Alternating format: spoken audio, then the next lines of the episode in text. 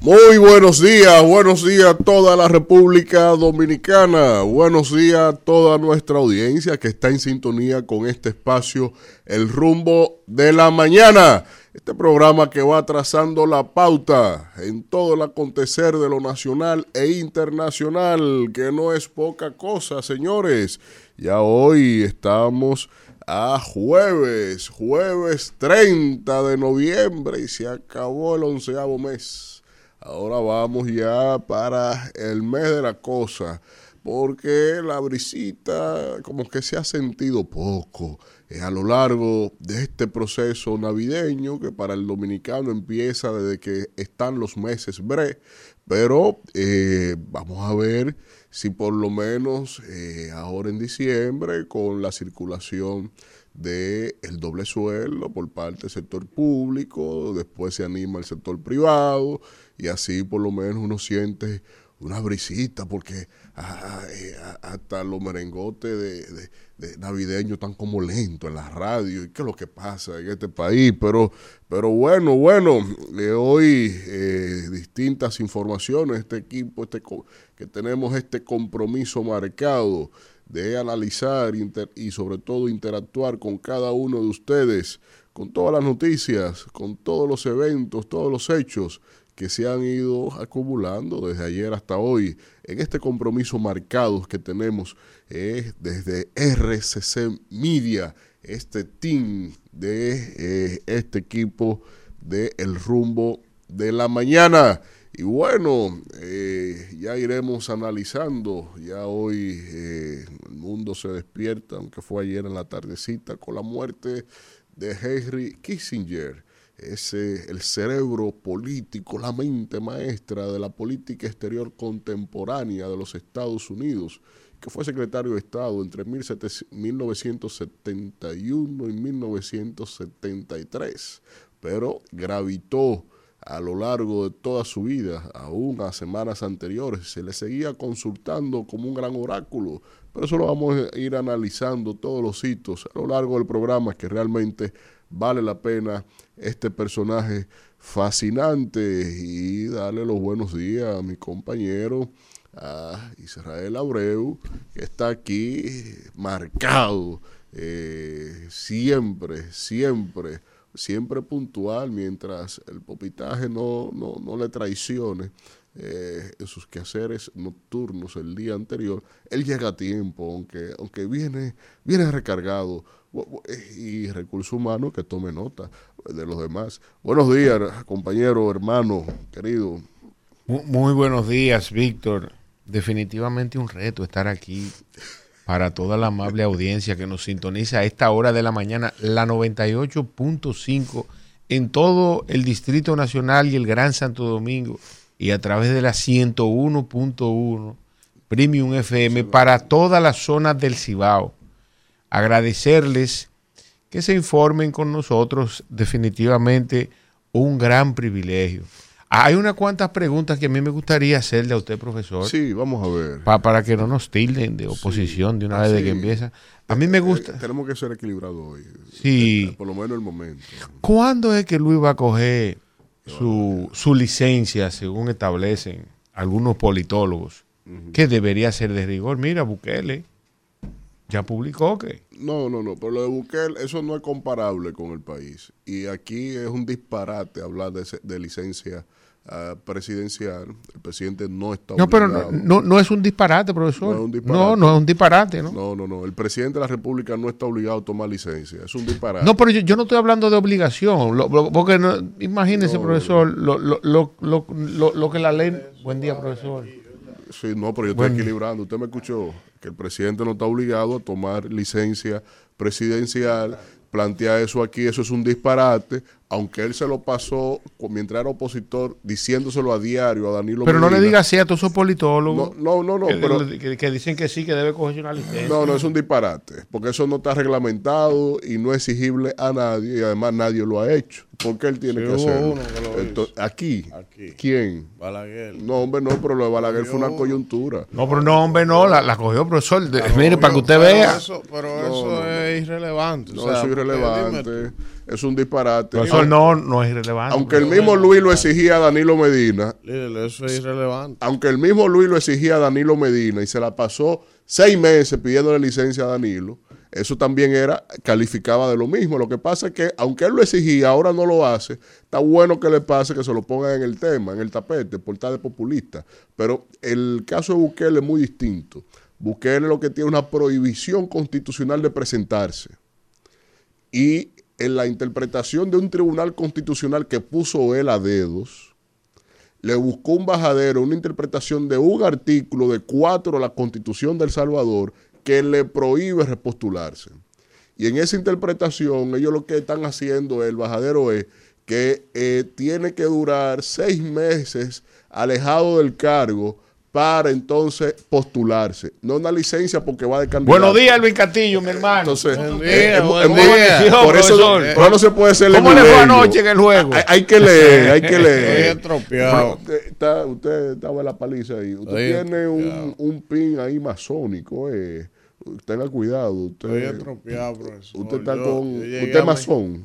¿Qué masón de qué? No, porque ese, profesor? ese pin no es masónico. No, profesor. Israel. Mire, yo llegué. Es un pin de la marca. Como a las una de la noche, profesor, del interior y, y, y me- hasta me quedé dormido trabajando en la computadora. Y yo, "¿Y ¿qué es esto? Explotado. De verdad, profesor, que- ¿cómo va a ser? fácil. Pero usted lo disimula muy bien ese plot. Ah, profesor, pues hay que allantar. Señores, buenos días. Gracias por estar con nosotros. Como cada día estamos aquí.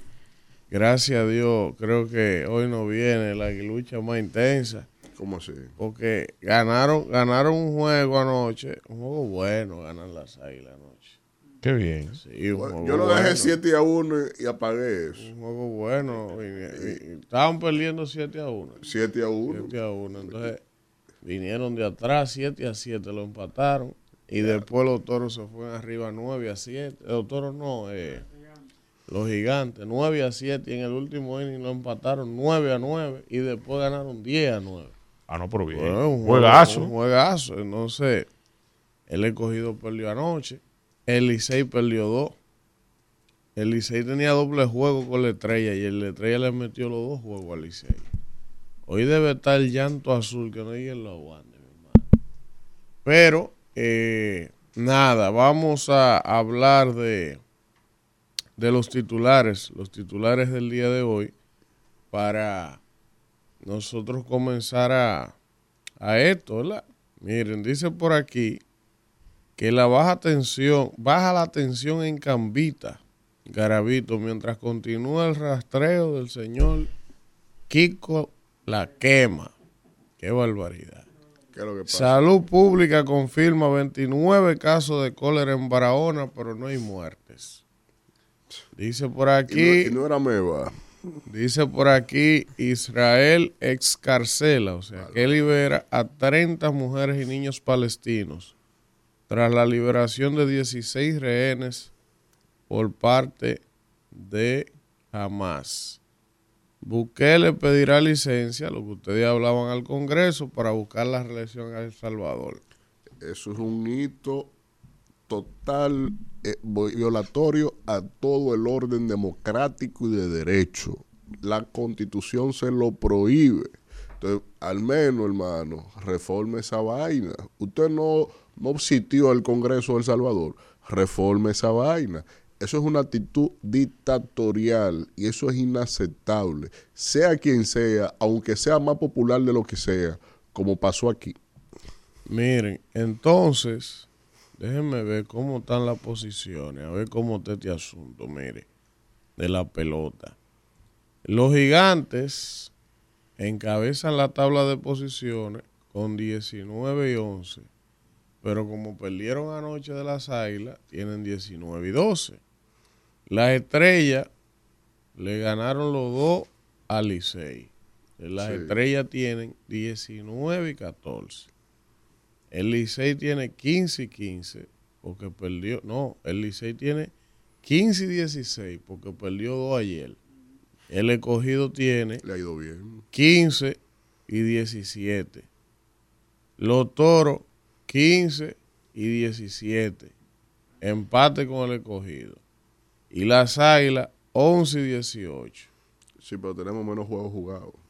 No, no busca excusa. Nos faltan dos juegos. Está Estamos- bien, tenemos, te- nos está faltan bien. juegos. Ah, pero calcule bien Pero su cosa. espérese. Usted es un Está analista fino de deporte. Usted tiene dos juegos menos, Menos. pero usted está Ajá. a tres juegos del cuarto. Ah, Sí, exactamente. Entonces, con cuatro empatamos esta vaina. bien. Tienen que ganar cuatro y que el que esté en cuarto pierda cuatro. No, no, no. No, no, no, no, no no. tienen que perder cuatro. Oh, ¿y cómo lo va a alcanzar? No. Oh, pero ¿y qué, y qué analista de béisbol es? Líder, si usted está cuatro juegos, no es que usted tiene que ganar cuatro. difícil. Entienda No es que usted tiene que ganar cuatro, es que usted tiene que ganar cuatro y el que está arriba de usted perder cuatro. Fe, Porque si llega. usted gana cuatro fuerte, y él gana también, Fe, no que avanza. todo llega. Fe, fe. En el nombre No, poderoso fe no. de Jesús, Hágalo Dios, más fácil. nuestro Señor Hágalo Salvador. más fácil. Dios- no. Dios- Dios- Dios- Póngale Dios una no juega pelota. Feo.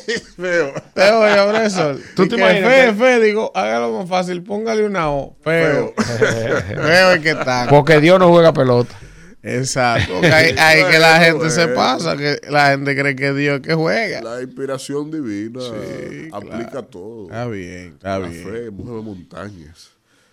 Miren, Profesor, el internet no me Sí, funciona a mí. Mira a ver qué es lo que No, pasa. ni a mí tampoco. no hay sí. internet aquí. Eh, Hay póngale paquetico. parece. eh, Póngale un paquetico al internet. Parece que hay una avería aquí ahorita quizás se resuelve, pero yo lo que hice fue que como no me entró, puse mi data, ustedes deben hacer lo mismo. Este Porque usted no puede es estar, bueno, usted no puede estar criticando el internet de RCC y ni tienen un paquetico. Digo yo, digo yo, tú ves, no es por nada, ¿verdad? tengo línea abierta. Sí, eh, no, no. No es por nada. eh. No parece, porque No, si yo usted tengo que- tiene yo línea tengo- abierta, no puede andar nada, eh. conectándose. Porque ¿para qué se conecta si tiene línea abierta? Yo me quedo el teléfono allá abajo. Voy a tener que bajar a buscarlo. Miren, entonces, entonces, cuando son las 7 y 13 minutos de la mañana, eh, aunque yo voy a, a tocarlo en mi comentario, es obligado a hablar aquí del accidente del día de ayer No, no. en, en Quitasueño, en Jaina. Porque eh, todo el que sigue este espacio sabe que yo no me he callado aquí. Hablando del tema de los accidentes de tránsito, haciendo propuestas de qué cosas se pueden hacer para quizás reducir la cantidad de accidentes automovilísticos que ocurren y con la frecuencia que ocurren, pero simplemente por alguna razón que uno no entiende, nadie hace nada. O sea, nadie hace nada para cambiar algo que ya se ha convertido en más que una pandemia. Algo que, y lo que más me preocupa es, señor, pero nadie está exento de ser, de estar involucrado en un accidente de tránsito en este país. Bueno, los que vuelan en helicóptero nada más. Pero qué porcentaje de la población es que tiene el lujo y se puede dar lujo, porque el mismo presidente, cuando tiene viaje largo, se va en helicóptero, pero anda cada rato en las carreteras de este país. Y es verdad que él ha franqueado y es verdad lo que tú quieras. Pero él no está exento incluso de, de también verse involucrado en un accidente de tránsito. Por la imprudencia con la que se maneja, porque hay vehículos excesivamente cargados, porque hay vehículos con malas condiciones transitando, que no deberían estar transitando, porque hay gente que anda conduciendo bebiendo a exceso de velocidad, porque nuestras carreteras no tienen las condiciones. O sea, es un cóctel de la muerte. Y yo he hablado aquí de eso muchísimas veces y he hablado de que cómo es que queremos traer 10 millones de turistas si ni siquiera a los turistas le podemos garantizar que puedan transitar de manera segura en nuestra carretera. El fin de semana se murió una pareja de turistas Sí, en la Romana, en un Romana. accidente, cuatro días de casado. Recién casado. Entonces yo digo, pero qué diablo es que tiene que pasar aquí para llevar a llamar la atención de las autoridades. Porque yo le he dicho 300 veces en este micrófono, coño, pero anuncien medidas. Al menos muestren la iniciativa de hacer algo. Yo sé que es un tema complejo, yo sé que es un tema hasta de educación cultural, que eso no se transforma de un día a otro, pero por eso no nos podemos quedar de brazos cruzados. O sea, anuncien dos medidas, digan, miren, se acabó beber alcohol conduciendo. Al que encontremos con una botella dentro del vehículo destapada, una multa de 50 mil pesos. Eh, la inspección vehicular, obligado. Hermano, pero diario, usted no tiene que salir a buscarlos. Aquí hay camiones de carga transitando, que son camiones que lo desfasan hace 20 años en otros países, que no circulan. Lo y que lo trae. mandan para acá y los permiten que entren y que transiten cargados. Pero no uno ni dos, cientos y miles de camiones. Es más, es más, yo me atrevería a decir que la mayoría de la flotilla de vehículos de carga de este país, la mayoría no tiene condiciones para transitar ni para andar cargados. Ni rueda, ni, Ni freno, goma, en ni- sobrecarga, ¿Tú me estás sin control, sin Entonces- capacitación entonces, del ¿Me va a chofer. decir a mí el Estado que no puede regular eso? Claro que el Estado puede, porque los sindicatos de carga están ahí y sabe cada sindicato cuántos miembros tiene y cuántos camiones tiene. Es simplemente hacer una intervención en los sindicatos el lunes. Póngame todos los camiones ahí. Vamos a ver, este puede salir, ese no sale. Y es fácil. Ah, entonces ustedes agarran, le dan un financiamiento para que compren vehículos nuevos. O sea, un misil. No, un misil. sea, un misil, hermano. un misil. Ahí hay 10 muertos. 10 muertos y 19 heridos, hermano. Gente que iba para su trabajo, gente que iba para la escuela, gente que... Entonces, coño, el Estado debe ser garantista de, de, de brindarle por lo menos eso. O sea, en cualquier país del mundo, señores, y yo no, evidentemente, es un accidente. Nadie quiere tenerlo, No, pero el Estado, pero el Estado, porque supongamos, no sabemos lo que ocurrió. Yo, de ver el video, yo supuse o supongo que pudo haber pasado. Pero eso es una hipótesis de ver el video. Eh, puede haber venido exceso de velocidad. No, estaba en exceso de velocidad, puede, claro pero ahí. también puede haberse se- puede que no haberse tuviera freno. que no tuviera freno o puede habérsele ponchado una goma Y- y entonces- entonces que a la velocidad ya que iba el camión no cogía freno y, terminó frenando con la con la guagua pero entonces yo digo en un país que se respete medianamente por ejemplo para que ustedes entiendan qué es lo que yo le estoy hablando si un camión de carga como ese un camión de una empresa, de un sindicato, de lo que sea, provoca un accidente como ese que pasó ayer en Quitasueño, y hay 10 fallecidos y un estudio forense, que es el que debería hacerse hoy, que aquí no se hace, se levanta una investigación y se determina que ese accidente fue provocado porque una goma en mal estado se le ponchó, porque los frenos en mal estado le fallaron y dio el trato. ¿Usted sabe lo que pasa? que la empresa dueña de ese camión no solo tiene que indemnizar a esas 10 familias y los heridos, sino que la licencia de operación le es suspendida, que no puede volver a transitar un camión de esa empresa hasta que no tenga las garantías de que están todos en perfectas condiciones. Entonces, esos son países. Pero nosotros, 10 muertos ahí, ¿no? Ya son moscas. Es como si no pasó nada. No, y, y- nadie va a hacer nada. Y no, o sea, pero es que no puede y Los ser. accidentes anteriores que hemos tenido, el mismo de Punta Cana, No, ese no, otro autobús, de el, el- la jipeta lleno Y de nadie haitianos. dice La- nada. Y nadie dice nada. Entonces, hermano, no son mocas que se están muriendo. Son personas por la irresponsabilidad y la incapacidad de un Estado de dar respuestas. Y nadie dice nada, nadie. O sea, murieron 10, 19 heridos. Que siga la fiesta, estamos en Navidad. Coño, pero así no puede ser. Salgan hoy y anuncien, se acabó beber bebida alcohólica dentro de los vehículos. No, Se acabó andar vehículos de carga en mal estado sin condiciones. Ah, pero dirán los sindicalistas que me oyen, ah, Elvi, ¿y con qué cuarto vamos a cambiar esa flotilla? Ese no es mi problema. Usted no puede andar matando gente en la calle porque hoy fueron esos 19, hoy fueron esos 10, coño, pero mañana puedo ser yo, puede ser mi familia, pueden ser mis hijos. O sea, el Estado tiene que, tiene que impregnar el orden de la ley, tiene que aplicarse. Este Estado no puede seguir como chivo sin ley, que cada quien hace lo que le da su maldita gana. Sí. Ah, los sindicatos del transporte tienen unos camiones, carga- pero ahora mismo venía yo ahí en la República de Colombia, hermano. A toda hora usted ve camiones quedados, con los buses incansados. Un camión, oye, de 16 mi- mi- 1832 subiendo una subida que no podía subirla, quedado, un tapón, un accidente, pero eso es todos los días en todos los lugares. Ah, porque los sindicatos no tienen para cambiar la flotilla, coño, pero son ricos la mayoría de los sindicalistas. Y, lo com- y, Eso es y verdad. cobran Entonces- el servicio como si fuera nuevo el camión. Entonces, entonces, le- entonces le sacan utilidades a los jodidos camiones y ni siquiera tienen la previsión de poder decir, en dos años cambio la flotilla entera con lo que me he ganado. No, No. a sacarle el jugo a ese camión hasta que mate uno. ¿Tú sabes cuándo ese de ese camión, el dueño de eso, va a sacar ese camión de ayer? Ahora, porque se accidentó y mató 10. Pero, pero que ahí viene. Porque el- ya no puede usarlo más. Pero así es que lo sacan de Sí, circulación sí. nada más. No, pero venden el chasis.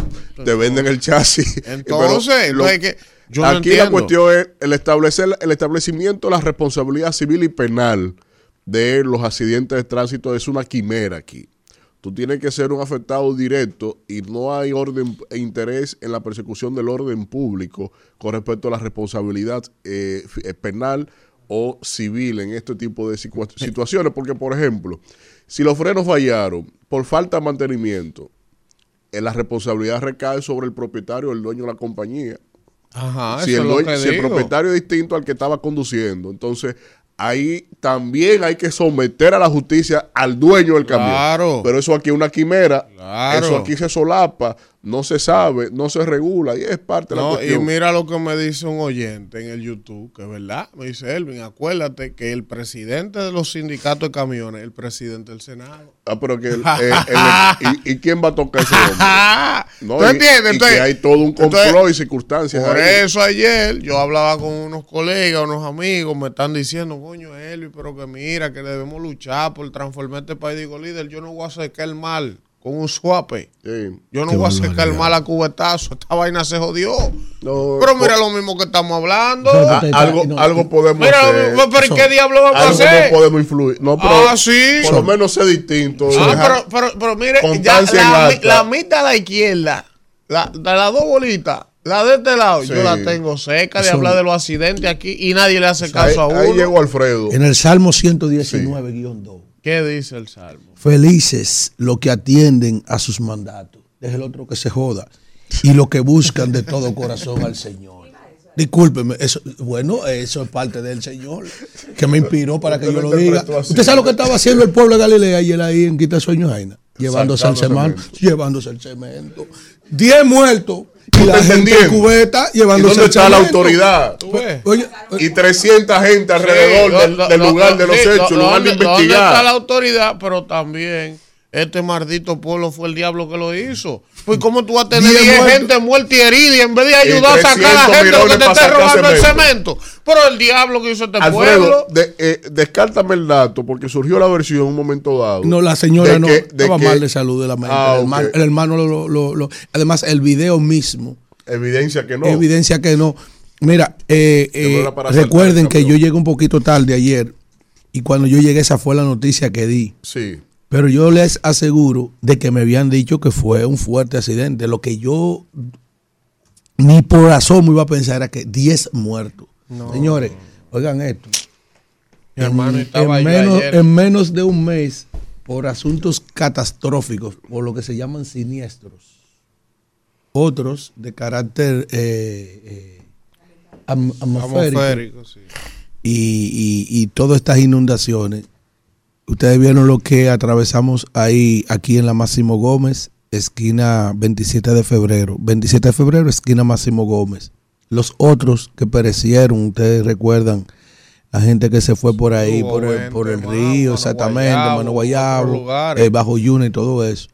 Y miren esto ahora. 30 Esta- fallecidos estamos, la estamos hoy que se cierra la, la temporada ciclónica, estamos cerrando el año de una manera lúgubre, No, muy, y muy funesta. A mí, mira, a mí lo que me da más, Muy funesta. más de esas cosas es que son cosas que se pueden evitar. Sí. Eh, ¿Qué O sea, pasa? la- lo que pasa es que la gente, de tránsito, la o sea, gente, Oye, al margen de la mala educación. Sí, la de mala educación la ha hay un llevado al día. componente. Sí, porque que la ha llevado Hay un al- al volante, componente de de la gente, gente. maleducada, Maleducada, gente que no, no, no, la misma gente maleducada en todo el sentido Pero- pero- de la palabra pero- está llevando esa falta Pero de mira, educación. es que también Al- la ausencia de institucionalidad en los países contribuye con todo eso. Porque yo no voy a venir aquí a decir que eso es solo culpa de las autoridades. No.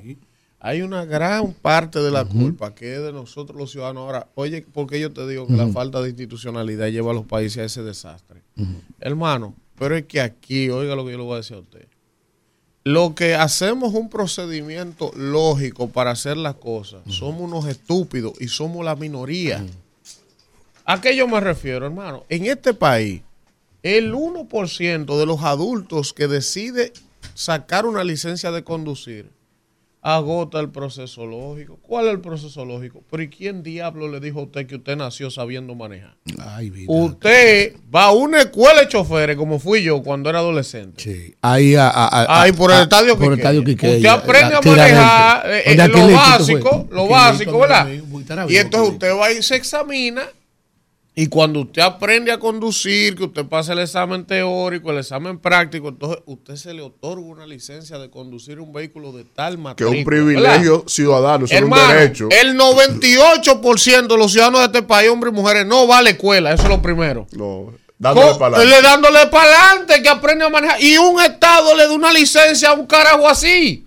Pero los que manejan vehículos de carga es peor. ¿Dónde van a una escuela de choferes de vehículos de carga? No, van, van, pero, pero entre ellos Profesor, la mayoría de esos tipos empíricamente. aprenden empíricamente. Entonces, ayudante, el claro. No tiene la seguridad de que ese tipo puede manejar una patana de doble cola. No, que, pero- que sabe de física, de, de- de la carga que lleva, del peso que lleva. Cómo, o sea, es un desastre, hermano. Y el Sonoliento, Estado. sonoliento, borracho, Endrogado. drogado. Sí. O sea, Y el Estado no regula nada, hermano. Aquí poca vaina pasa. Mira, eso, Esto es una vaina. eso, oye, oye esto, mira. Hay yo- una deuda acumulada. eh, ahí. Alberto No hay Escaño, más que trabaja con camiones en Estados Unidos. Alberto Escaño, sí, hermano nuestro, Mira. camionero. Escucha Alberto, es un científico de la conducción, con lo que él te dice que es la inercia, que es la curva, que es la velocidad. Pero, y eso es Pero instruido, Pitágoras, informado. Pi- Pitágoras en Yaguate, que No, es un, tolete, cosa- es un tolete más ¿Pero grande. cuándo fue eso? Pitágoras no sabe eso. Oye, Pero oye, tú yendo. eh. otro ¿Qué, más. qué pasó? Otro accidente. Otro camión en Barsequillo, ahí mismo. En Barsequillo. Más para la, eh, antes de llegar allá, antes de Otro llegar a Piedra camión, Blanca. otro camión y otro minibús. Antes de llegar a Piedra Eso Blanca. es lo que tú estás viendo. Pero eso, míralo ahí, míralo ahí. Otro accidente. Y uno habla y habla y habla y nadie, nadie, pero está bien.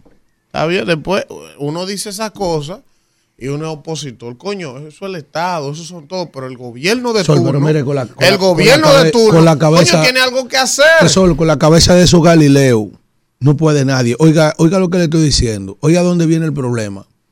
El problema viene, profesor, de ese tipo que no tiene conciencia, conciencia, él que no tiene conciencia. humano. Como humano. Sí, como ser humano. Entonces la pobre gente viene en una guagua a trabajar para acá, la Merced. Ahí murió una joven que trabajaba en la hermana cadena de noticias en AN7. En AN7. Y, y muchísimas personas más. Había una fotografía ayer, un video icónico, cuando sacaron a una niña debajo de los escombros cargada, pero parecieron otro.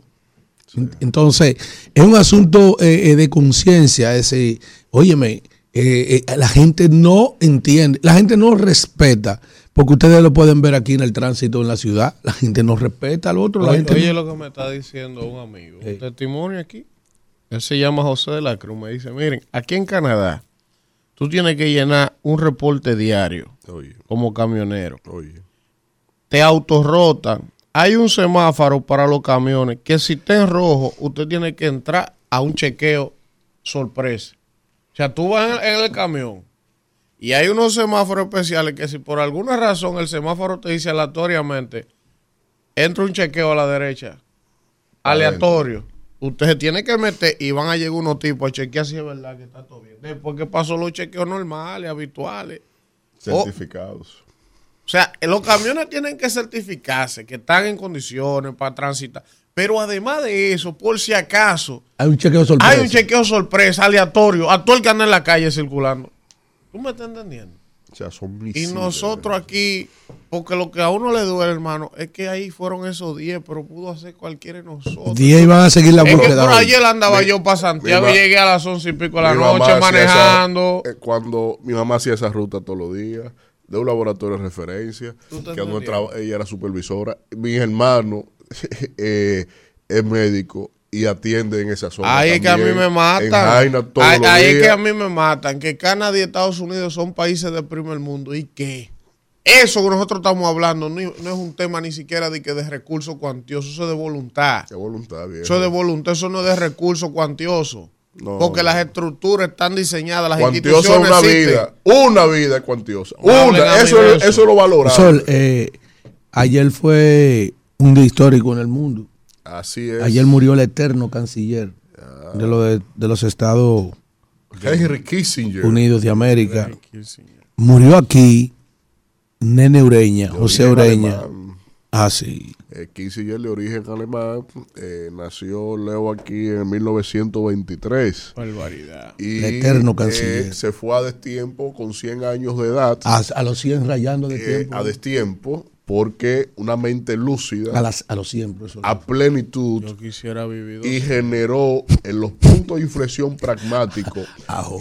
Kissinger, yo valoro Sí. que después de haber establecido un nuevo orden internacional en el 1945, tras haber superado las embestidas de la Segunda Guerra Mundial y la comunidad internacional haber aprobado irse hacia una sociedad internacional mediante el multi- multilateralismo con la creación de las Naciones Unidas, eso quedó, eh, quedó pendiente algunas afinaciones, a- a- a- algunos detalles para afinar el actual, la actual orquestación de los intereses geopolíticos. Y es el caso, por ejemplo, Premio Nobel él. Premio Nobel de la Paz, Sí. porque él permitió que eh, el tema del diálogo político con China, China era un país eh, sumido en la pobreza y él visionó cómo China iba a ser un actor fundamental en, el- en la geopolítica internacional y acercó a Estados Unidos con China continental, llevó a que Taiwán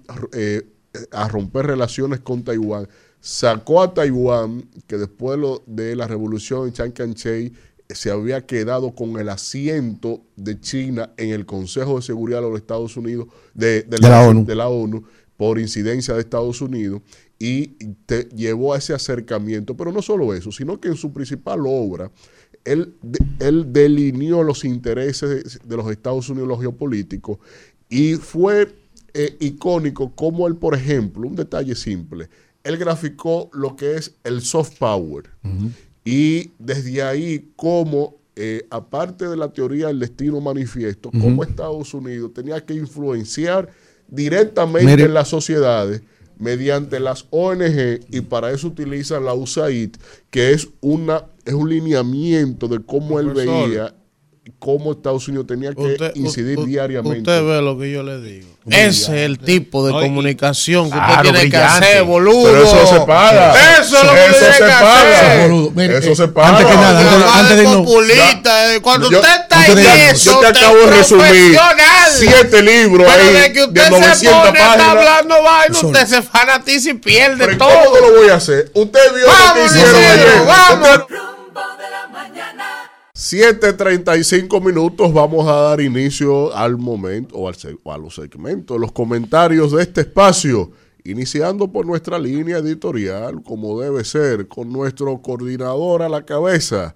el más conspicuo de los comunicadores de la República Dominicana, así le llaman, y él se hace llamar el LeBron James de la comunicación, el señor Elvin Castillo. Qué. Bueno, gracias, gracias Víctor, gracias a toda la gente que se mantiene en sintonía con este rumbo de la mañana cuando son las 7 y 36. Miren, hoy quiero tocar dos temas, a ver cómo me reparto. Lo primero es que yo tengo que decir, y ya lo he dicho antes, que en la vida y en la política, a veces hay personas que nos gusta forzar las cosas forzar las cosas porque entendemos que tenemos eh, capacidad de, de ma- manejar todo en nuestro entorno y no es así. O sea, usted hace lo que está a su alcance. Ahora, hay cosas que simplemente son como son.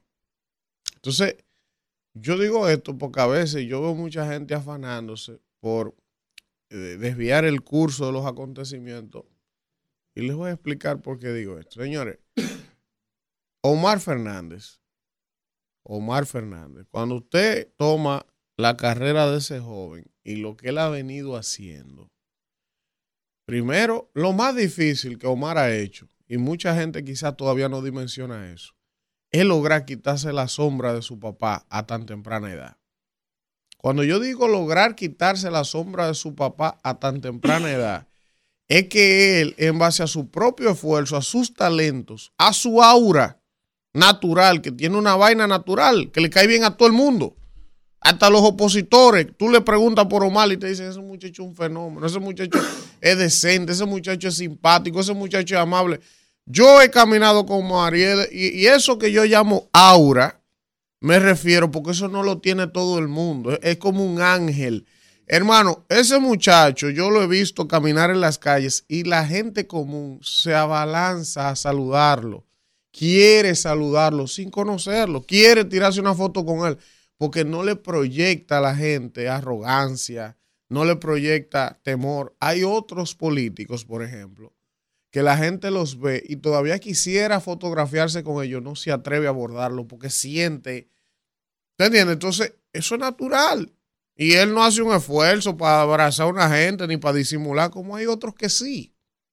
Entonces, ¿por qué hago este planeamiento? Señores, la política es compleja y cualquier situación te cambia el curso de una campaña política. Ahora, es difícil que Omar Fernández no sea el próximo senador del Distrito Nacional, por no decir que es imposible, porque se han dado una serie de factores, además de lo que ya le cité, que son las condiciones innatas que él tiene, el trabajo que él ha venido haciendo, porque eso tampoco a él le ha caído del cielo quienes le dan seguimiento, yo que por ejemplo soy de alguna manera, me puedo considerar amigo de él, no personal, pero me distingue y compartimos y hablamos ocasionalmente.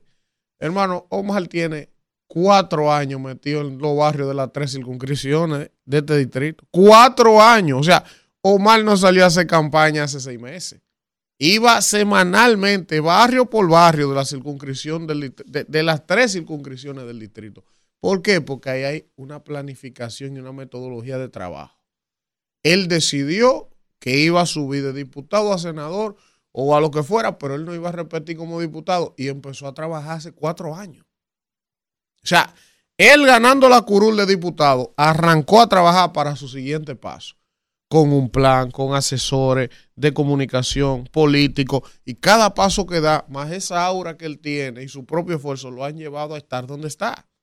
Entonces, las cosas no se forzan. Fíjense, si eso es tan así lo que yo les estoy diciendo a ustedes, que Omar es prácticamente imbatible en el distrito, que el PRM está vuelto loco buscando un candidato para machárselo ahora.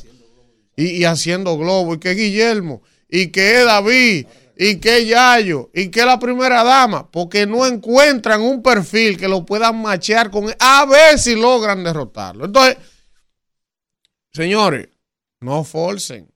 Ya, o sea, él ha hecho un trabajo, se dieron unas circunstancias propias también del propio partido de gobierno, que de alguna manera se descuidó en esa plaza, y Omar Fernández va a ser el próximo senador. Por más vueltas que ustedes le den y por más cosas que ustedes busquen. Eso es así. Miren, por otro lado, por otro lado, yo, ustedes saben que la, esta semana estuvo con nosotros aquí doña Jacqueline Malagón. Y quienes pudieron ver esa entrevista, pudieron disfrutar, deleitarse de una mujer eh, de avanzada edad, pero con ideas más revolucionarias e innovadoras y de tendencia que todo lo que estábamos en esta mesa. Una mujer con ganas de aportarle a su país, con ganas y con un legado de aportes en el sector educativo inconmensurable. Ustedes le escucharon hablar. El que ve este programa escuchó esa entrevista y vio sus capacidades, sus talentos, todo lo que esa mujer le ha aportado a este país y todavía le puede seguir aportando a pesar de la edad que tiene. Ahora, Ella dijo algo en esa silla ahí sentada y nos pidió que por favor nosotros no tomáramos lo que ella dijo ahí como una bandera de lucha para defenderla. Pero hermano, yo tengo tres días que yo no estoy durmiendo, aguantándome. Y es que yo no puedo. Es que yo no puedo concibir. Yo no puedo. Alfredo sabe que hablamos el otro día. Y yo le dije, mira, yo voy a esperar que Miyagi vuelva a meter la pata. Para yo agarrar y, y descargarme lo que doña Jacqueline dijo. Para que, pero es que yo no me aguanto. Yo no me aguanto porque es que yo no concibo cómo es que este señor, y yo sé que él es un hombre de la, de, la vicepresidenta, y yo sé que él es un hombre de doña Milagro Ortiz Bosch, y yo sé los malditos intereses que hay ahí. Pero entonces, eso es lo que yo siempre le he criticado al presidente aquí, que yo no, no termino de entender cuál es la lógica de él, porque el presidente es, dije que él no es político para una vaina, él es empresario. Pero él entró al sistema de partido, corrió en su partido, hubo que apoyarlo. Y todo esto tuvieron que, coño, dejar el forro con los premiles, vaina, hacer la oposición al PLD, de- enfrentar a un PLD, coño, empoderado. Todos los dirigentes del PRM, con todo el poder del mundo que tenía el PLD, para sacarlo. Oh, y después que hacen eso, entonces resulta que todos los tigres que se guamearon el forro, que dejaron el forro, Fulcal humillado y desconsiderado, Roberto Fulcal. Kimberly Tavera, que una dirigente del carajo, también golpeada. Adam Peguero, usted puede decir lo que usted quiera. Yo no estoy diciendo que si alguien en el ejercicio de la función cometió algún error, no se le sustituya. Claro que usted lo puede quitar porque el presidente es presidente para eso y tiene la facultad. Y el que haya metido la pata, que la justicia accione. Yo no estoy hablando de eso. Yo estoy hablando aquí de la parte política, del simbolismo, del mensaje que, usted manda. Cuando usted, todo el que es político y se jodió por usted, usted no tiene el más mínimo reparo en machacarlo y darle un tablazo y quitárselo del lado. Ahora, un reguero de tipos que hay enganchado, porque tienen un perfil de popi, que no son políticos, meten la pata y usted le pasa la mano. Y tiene cuidado para sacarlo, para no afectar su imagen. Entonces, ¿por qué yo estoy hablando de esto, hermano? Pero el profesor Miyagi que pusieron en educación tiene un año y pico ahí como ministro de educación. Y yo quiero que me digan a mí qué ha hecho ese señor. Una iniciativa que me digan a mí, que tú digas, no, mire, este tipo llegó ahí con un plan de educación, eh, es un problema estructural, es un problema complejo, pero está dando señales de que se está enrumbando. por- No ha hecho nada. Cada vez que coge un maldito micrófono es para una denuncia de cuando Fulcal, que como no es compañero de él, porque yo digo que no es compañero de él, porque no es político. Entonces ni te busca voto, ni te da calidad, porque hay un técnico, dueño de una universidad. O sea, cuando tú analizas la vaina, hay un choque de intereses, porque un tipo que es dueño de una universidad privada no puede llevar la educación preuniversitaria de un país. Esa es la primera contradicción de esa designación. Pero encima de eso, encima de eso, es un arrogante del carajo. No va a los foros. No fue a una vaina que tenía Educa y el Banco Popular, importantísima. Yo estaba ahí, manda un viceministro. Mira lo que dijo esa señora ahí en esa silla. Tengo meses pidiéndole una cita. Y no hay manera que me reciba. Entonces, coño, yo, yo, coño, la recibe cinco minutos y dijo, tuve que pararme porque estaba la reunión entera así, nunca me miró a la cara. O sea, tú puedes entender el irrespeto de este individuo. Entonces, yo quiero preguntarle al presidente o a los tomadores de decisiones o a los estrategas del presidente. ¿En qué le beneficia a usted tener en el principal ministerio de este país, el que más recursos maneja de este país? Políticamente no sirve, porque él no es político. Desde el punto de vista de los resultados académicos o de mejora de la educación o de la mejora, ¿qué diablo es lo que ha hecho? El programa de transporte escolar no era de él, porque Fulcar se lo dejó antes de llegar ahí y que me digan a mí que no, que trabajé en ese programa y se le entregó a él antes de él llegar ahí y nunca han tenido ni siquiera coño la decencia de decir que ese programa lo dejó Fulcar. Entonces, ¿qué es lo que él ha hecho o qué es lo que está haciendo? Entonces, es atropellante, es arrogante, no va a los lugares, no está haciendo nada. Entonces, yo quiero que alguien me diga a mí cuáles son los motivos. No es político, no busca voto, no emplea compañeros. O sea, ¿de qué, qué sirve tenía Miyagi ahí? Ah, bueno, entonces como yo he hecho ese análisis que no termino de entenderlo, lo que tengo que colegir es que él está colocado allí única y exclusivamente para los asuntos presupuestarios. Hay un gran presupuesto, hay mucho interés y hace negocio. Eso es lo que yo tengo que entender. Porque ni como político le sirve al PRM ni al presidente para la reelección. Como técnico no mejora la calidad educativa del sistema. No ha anunciado una iniciativa en un año y pico que tiene ahí.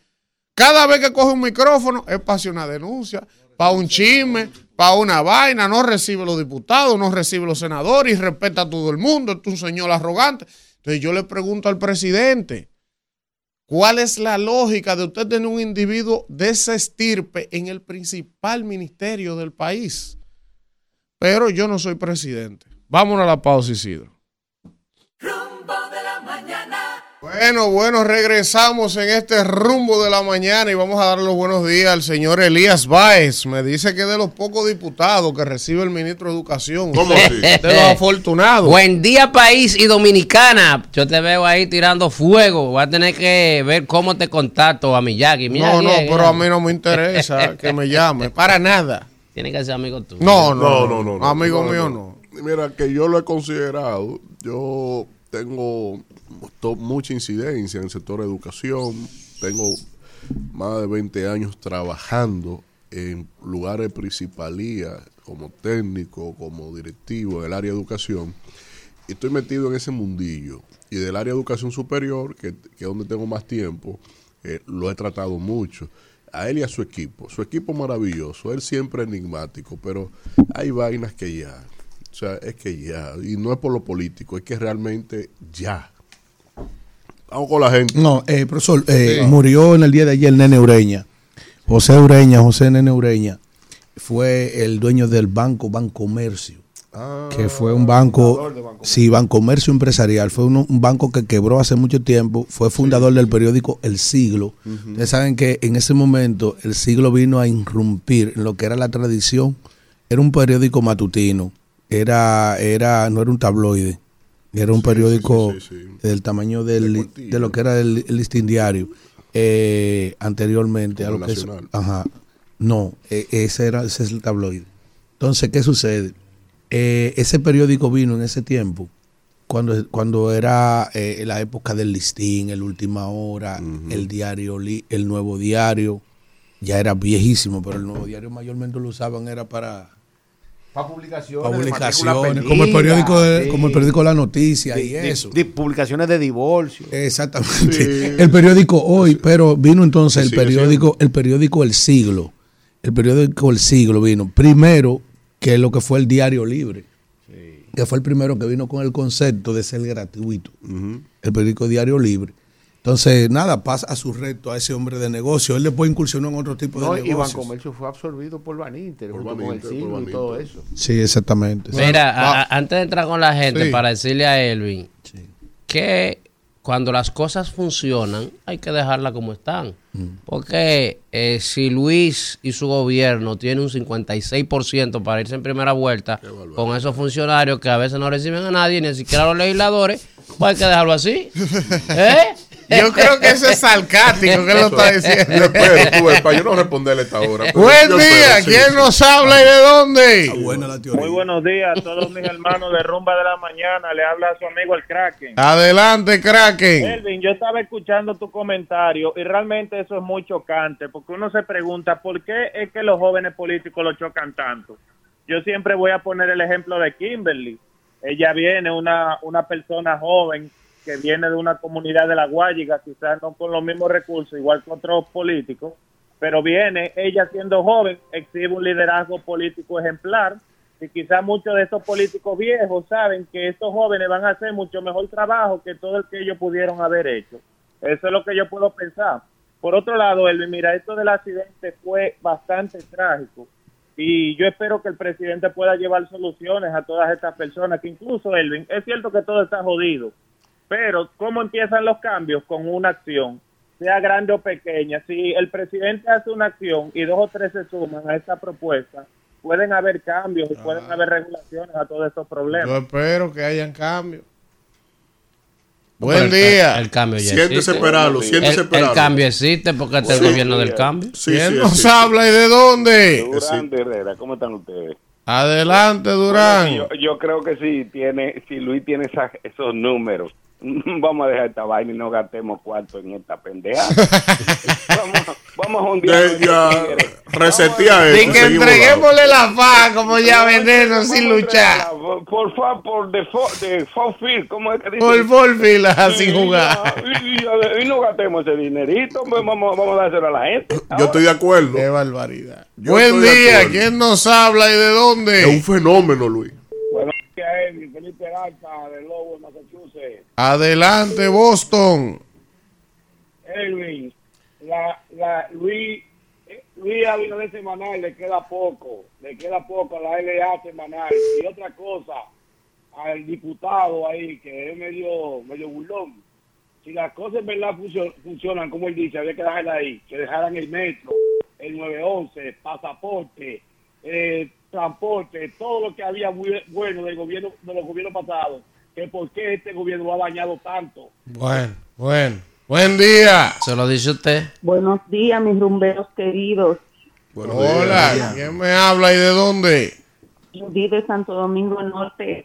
Adelante, Santo Domingo Norte. Gracias, Elvin querido. Mira, viendo ese el video realmente del accidente de ayer, lamentamos mucho esas pérdidas de esas vidas. Y hablando usted de ahora mismo del gobierno del cambio, ¿tú sabes por qué yo digo que es el gobierno del Luz, cambio. Elvin? Eh, Villanueva, por favor, escucha por qué. Ah, Porque sí, perdón, en gobiernos sí. anteriores Vamos a ver. yo no veía que todos disfrutábamos de- del bono, no del bono porque eran cajas.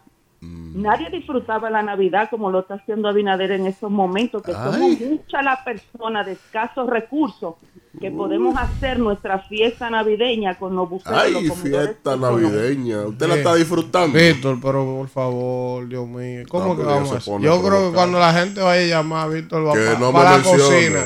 Buen día. ¿Quién nos habla y de Hacer su dónde? tedeum de gracias. Buen día. Luis. Eh, y Lo subió la gasolina. Gracias, Luis. Pero que y me atracaron ayer. Gracias. Luis. Pero que sus minutos Y- son de ellos. Y no tenía con qué pagar la luz. Víctor, Gracias, Luis. Víctor, hay que cogerte el comentario tuyo, lo voy a dar a la gente, porque como tú coges el tiempo a la gente. Gracias, Luis. Buen día.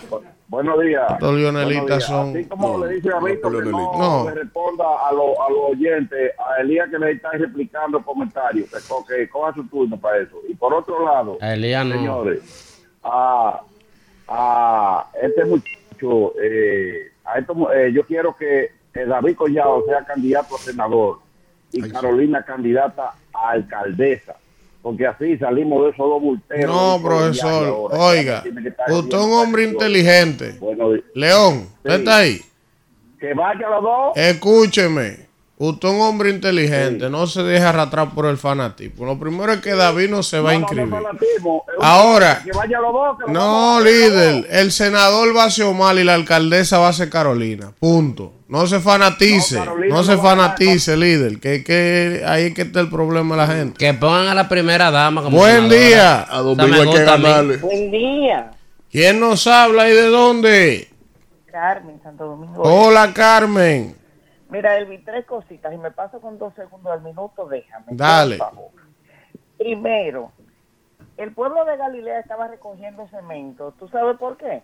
Porque los gobernantes, los de arriba, van a juramentar precisamente al señor Montaje de esa zona. En el día de hoy vienen para la capital. Ay, Debieron gracias por más- acordármelo.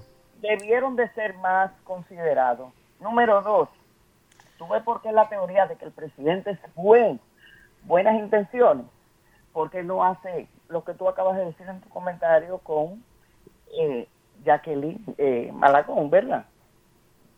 Porque no lo hace, no pone a, a la gente de la vice. ¿Y a quién le importa esa vaina que sea de la vice? Este pueblo no necesita que la gente por, o los gobernantes por temas particulares sacrifiquen al- a este pueblo y el desorden generalizado, Alfredo, es lo que va a hacer que va a dejar sin los blogs, pero además el país vacío. porque Coño, en cuatro blogs. todo de aquí en mayo. Ni Cre- crece la teoría de los cuatro En blogs. cuatro blogs y los blogs con un fideicomiso amarrado. Qué, Qué vaina. barbaridad. Y sin gente. Y sin gente, qué vaina. Buen día, ¿quién nos habla y de dónde? Tu hermano. Estamos en Rafael del Bronx. Óyeme, eh, ah, yo quiero yo quiero preguntarle al señor diputado que hay que somos compañeros. Ya, somos compañeros, ya. me- Ya se declaró. Ya, pero, pero, Ok, ¿por qué? Pero, pero óyeme, óyeme lo que te voy a decir, óyeme lo que te voy a decir. Yo quiero preguntarle a él que cómo puede ser, que en qué mente le puede caber a un ser humano que un, un gobierno bueno, un gobierno bueno, porque el presidente es bueno, con una partida de salapatroso que hay ahí. ahí, ahí nada más hay Zarrapatroso. cinco sena- sí, sí, óyeme, cinco, cinco, que- el de obra pública, el de agricultura, son tres que hay, hay cinco nada más funcionarios que ayudan al gobierno, después los demás son basura todos. Ay, ay, ay. sácale agricultura, que aquí no está. Eh, mira, en agosto vamos a hacer un cambio después que ganemos en primera vuelta. Después en ¿Y a agosto. quién tú va tranquilo. Vamos a poner otros. Pero ¿de dónde lo van a importar? Oye, hasta Elvin va para el gobierno. ¿De dónde lo van a importar? Hasta tú vas para el gobierno. Me está gustando. bro. Buen día. ¿Quién nos habla y de dónde? Así te dijo una amiga tuya, Me, compañero. me hice un cubo. Me hice un cubo. Así coño. te dije. Síguete ilusionando, pendejo. Buen día. Sí, buen día. Le habla Miguel de Brooklyn. Edwin, yo estoy de acuerdo con tu comentario. Que no. Por eso necesitamos, necesitamos una persona que no le moleste ni tenga favores políticos. Abel Martínez cuando ganó en el 2016 en Santiago, decían que no ganaba de nuevo porque aceptó muchos intereses. Necesitamos una gente así, con mano dura.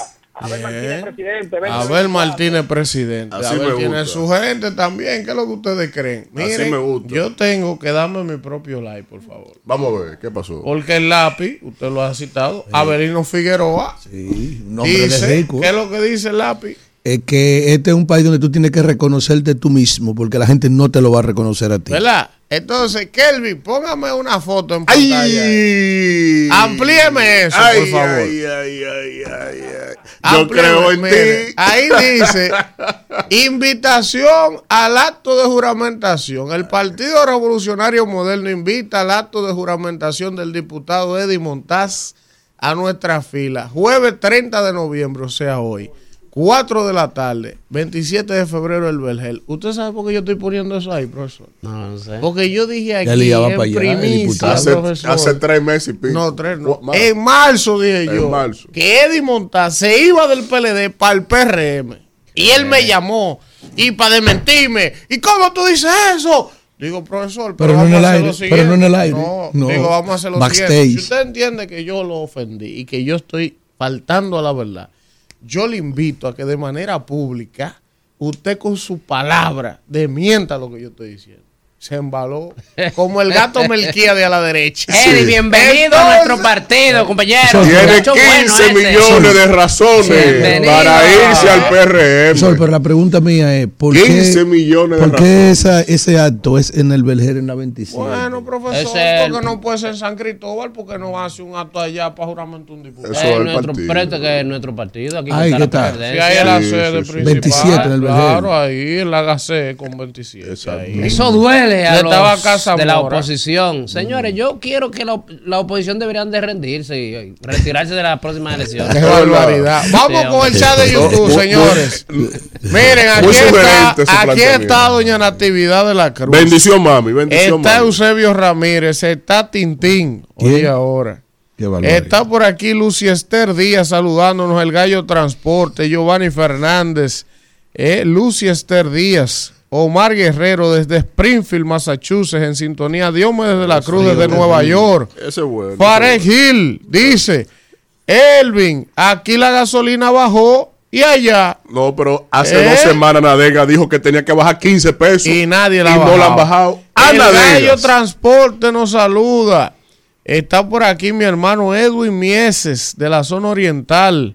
Jenny de Jesús Morales, también está por aquí Félix Medina de Santo Domingo Este, José Julián Florian dice cuatro más, ese- Joel Ey. Alexander Bello, Zafa. Está duro. Cornelio Rodríguez de Filadelfia, Eddie Click dice, ese es bueno. el príncipe de la gurrupela, A- Alfredo, Ernesto Cuello nos saluda, Raiza desde Suiza, no. Pedro, Raiza de- buena, oiga, buena. Pedro desde Suiza. Remeíta, pero bueno. Raiza desde Suiza, Edwin Miese desde México. Oiga, Mira, ¿cómo que está el rumbo? Vamos a hacer un programita desde Suiza, oye.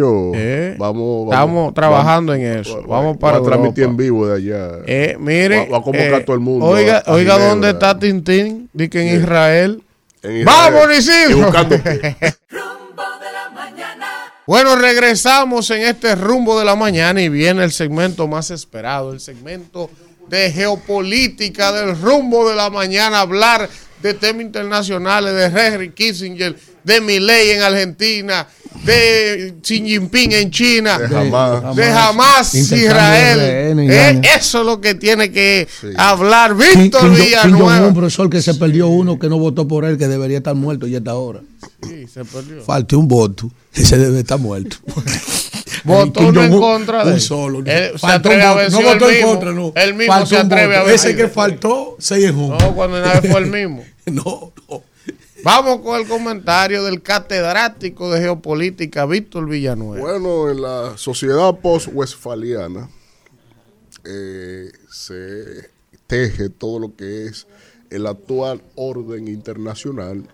La paz de Westfalia. Después de esos acuerdos de paz del 1776, claro que sí, que fue la primera experiencia donde se codificó los, eh, la concepción internacional de las relaciones internacionales entre los sujetos del orden internacional que son los estados, iniciando así para que mi coordinador quede satisfecho de que paso de lo general a lo particular, cuando llegamos al contexto de la República Dominicana como sujeto del orden internacional, tenemos lo siguiente, señores.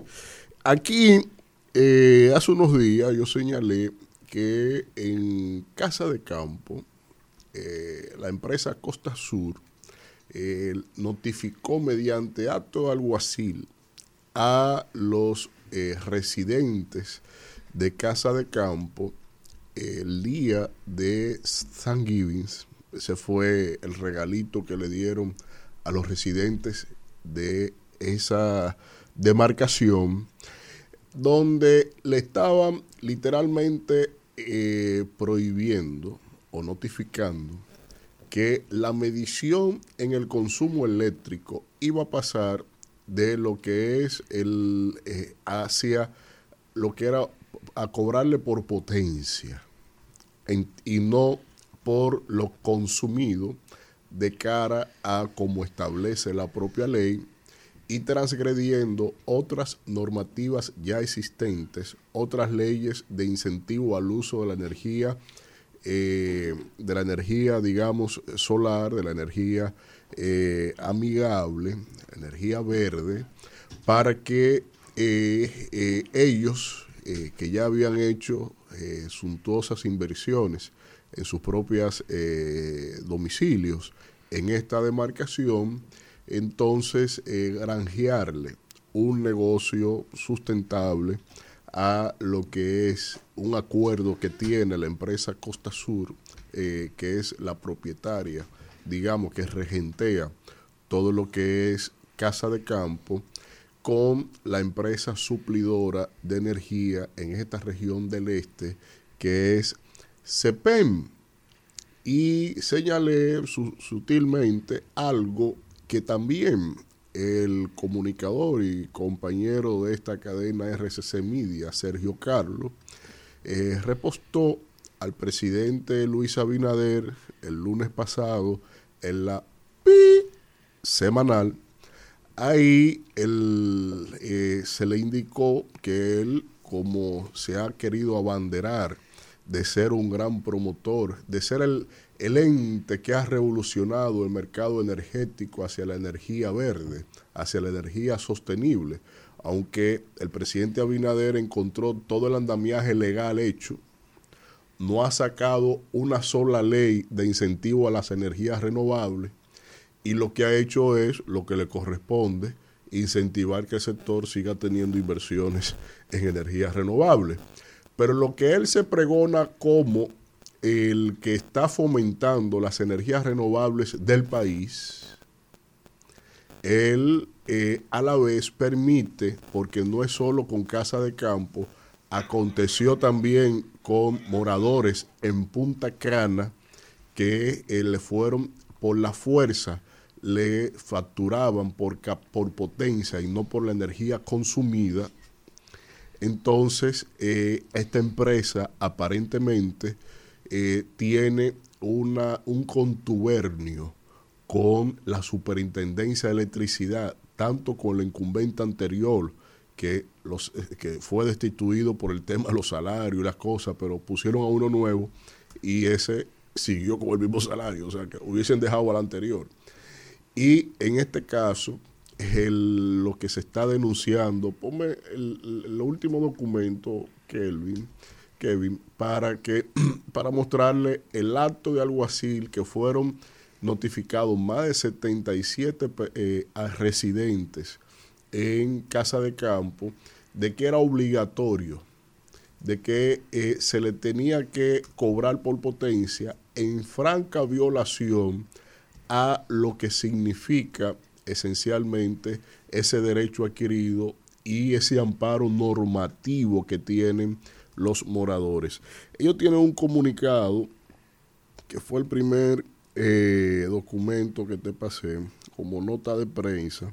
Es un tanto extenso y por tiempo no lo puedo eh, leer, pero aquí en ese comunicado ellos narran todo lo que ha significado, toda la sorpresa que le ha eh, significado esto y detallan cómo inclusive hay una transgresión en el costo-precio, porque cuando usted eh, produce más energía con paneles solares, la ley le faculta que la energía sobrante se conecte al sistema y, y las distribuidoras tienen que pagarle a usted.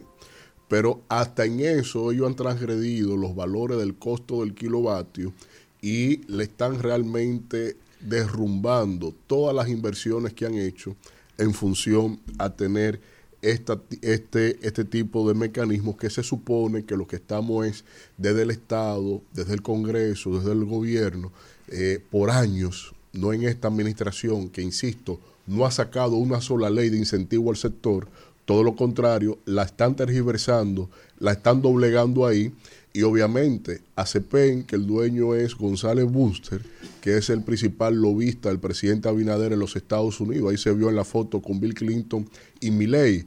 Y es precisamente en el avión de él donde el presidente Abinader viaja constantemente hacia el exterior. Y es uno de los principales financiadores del presidente Abinader. Está claro que tienen que dejarle que haga este tipo de transgresiones. ¿Qué importa la ley si ese tipo es el que me está financiando a mí?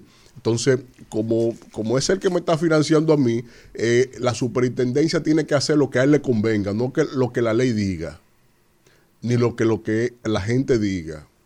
Es una transgresión burda, pero ya a mí, en esta administración, con todo lo que han hecho, que siguen trayendo cuestiones inclusive hasta en tasa cero todavía, sustentándose una ley que era supuestamente seis meses, yo creo que nada me sorprende en esta administración que han jugado hasta con la nacionalidad de los dominicanos. Pero eso eh, está ahí. Esperemos que venga una comisión de las personas de Casa de Campo para denunciar en detalle todo lo que está pasando y aconteciendo en esa demarcación. Y por otro lado, como segundo comentario, yo quiero eh, hacer una breve reflexión de cara a lo que ha ido pasando en el Distrito Nacional en términos políticos. Y eso yo creo que es algo que eh, debe llamar mucho a la atención.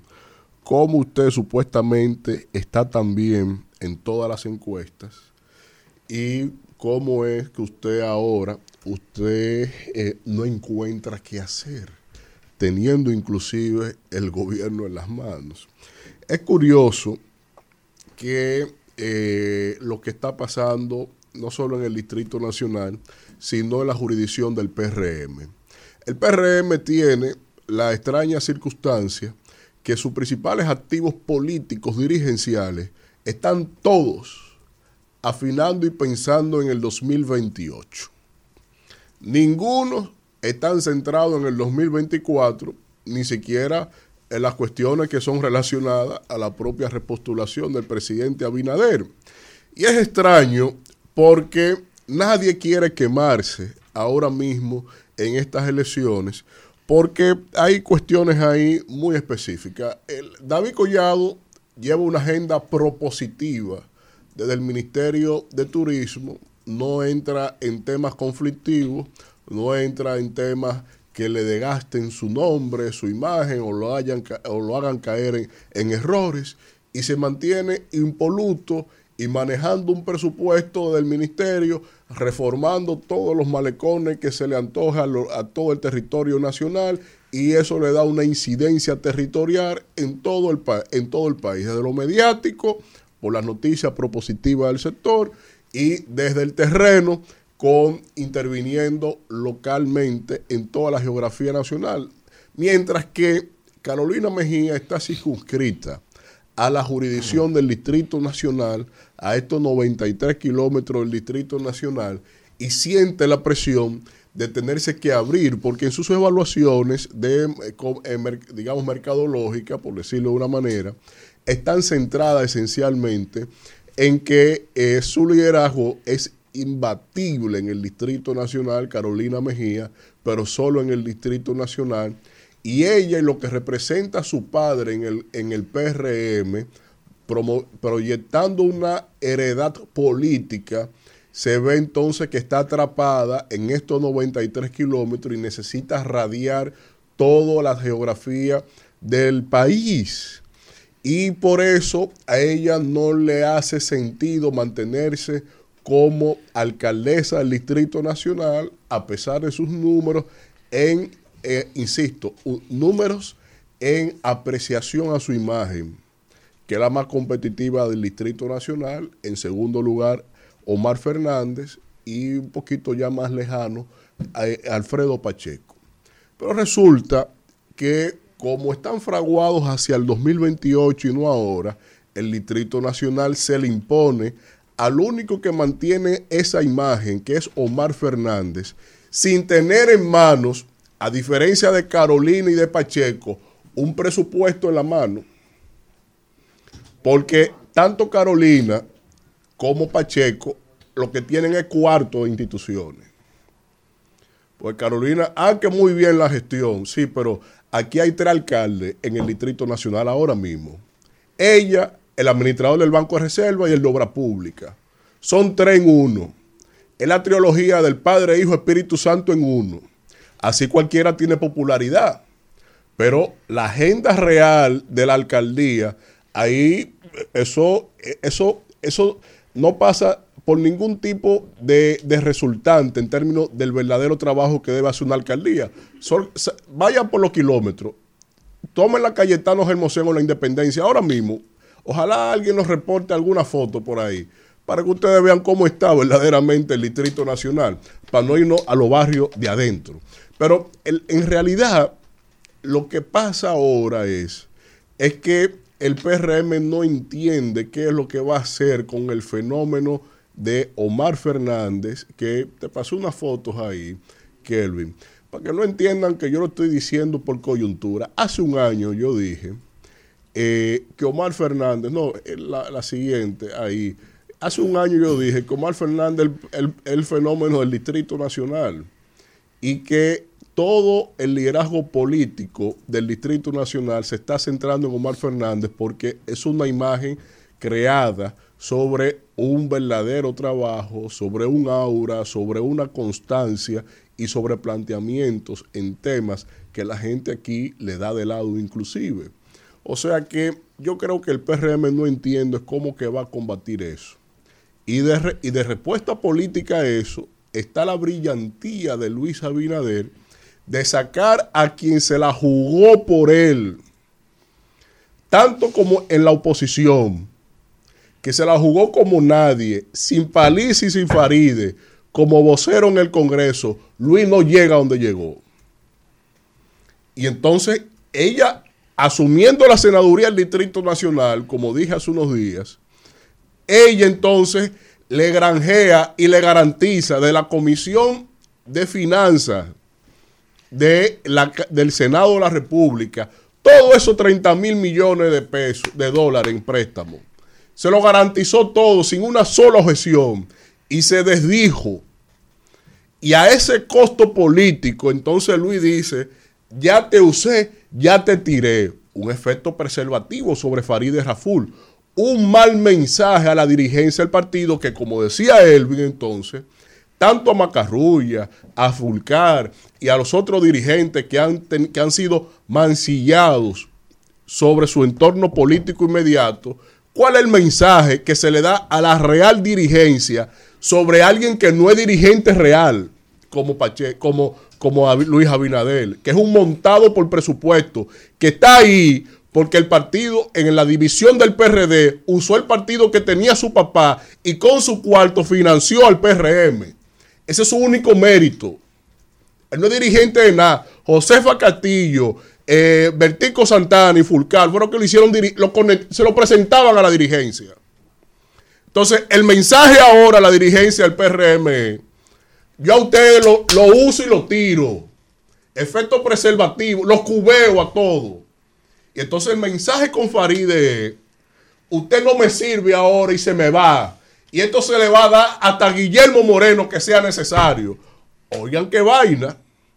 Oigan qué mensaje, qué inspiración le deja él a la dirigencia de su partido. Pero como el PRM se está consumiendo en sus propios linderos, como el hartazgo nacional está centrado en la incompetencia y incapacidad de esta gente, está claro que el Distrito Nacional con Domingo Contreras, co- es un verdadero municipalista, esa es la persona que tiene el mejor bagaje, la mejor formación, visión de Estado. Aquí hablamos del drenaje, de lo que pasó en la 27. Domingo Contreras tiene seis años hablando del drenaje y la pluviometría del Distrito Nacional. Busquen en Google para que ustedes vean. Porque es un visionario, se dedica a eso. Entonces, esa herramienta imbatible política que presenta el PLD, el PRD y la Fuerza del Pueblo en el Distrito Nacional con Omar Fernández y Domingos Contreras, aquí eso no lo para nadie. Y al PRM, que está muriéndose de éxito, está consumiéndose, se está hundiendo en arena movediza con su propio peso. Rumbo de la mañana. Bueno, regresamos en este rumbo de la mañana cuando son las 8 y 26. Recordarles que hoy viene aquí el senador Iván Silva. Ay, ay, ay. sí es la bueno, romana, ese sí es bueno. fue senador por el PRM, después se tiró del barco, ahora anda por el PRD.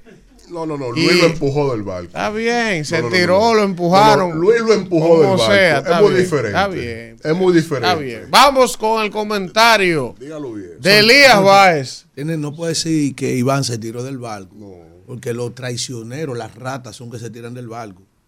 Eh, Sí, él- pero la gente también se baja del barco. No, de baja no. no ya ¿Qué pasó? Hoy la gente que va a Eso- crucero no se eso baja del barco. Aguantando maltrato. Recuerde, maltrato, recuerde, humillación, recuerde que esos PRMistas, Y senadores. ustedes están torpedeando No, par de malditos el comentario discúlpeme, de Elías. No, pero breve- brevemente. Ok, ok. Eh, recuerde que esos tipos tuvieron que aguantar la furia de un presidente del Senado como Eduardo Estrella. Ah, no, esa es una maceta. esa. Sí, sí, esos tipos Ese- sufrieron ese mucho. malo y la indiferencia, ¿tú sabes de quién? Dijo Franklin Romero, que es el senador de, De la- San Francisco. de San Francisco, que los funcionarios ni siquiera le cogían la llamada. Es verdad. No lo atendían. Entonces, eso mismo tuvo que sufrir también Iván Silva. Pero él no fue el único que lo recibió. Bueno, él se fue del Por partido. eso se diga, tiró. él se fue. No, no diga que se tiró, que lo primero que se tiran son las ratas. Pero y él no es una rata. Está bien. No, no, a él no le paga, no le, no le toca Tiene que ser eso. más respetuoso, es estoy que de acuerdo usted con Alfredo. Está tipificando eso. No, no, Porque, que- que retire eso. pero no, no, es que- ha utilizado re- el término rata usted. No, no, pero retire- la gente no, se baja de los cruceros. Sí, sí, pero no, no. Oye, no son la gente que se montan y se bajan de los cruceros. Re- retire Y el eso. crucero en un barco. re- retire eso, profesor. No, Además, no usted queremos sabe- no, es que ustedes son que están No, tergiversando y- a mí. Además, usted- yo le voy a hacer una no, pregunta no, a usted. no, estamos pidiendo que ¿Usted retire el No, que no puedo término, retirarlo. término porque que yo se no- tiró del barco. Es que el que No sea tan intransigente. Que son ratas, son ustedes. No, para Ustedes- nada. Es que para digo nada. que no. ¿Ustedes creen que yo voy a hacer ese término para un invitado que Para viene nada, no, no, no. la más se tiró del Entonces, barco. entonces Tú se no tiró del no tipificaste, pero, ellos,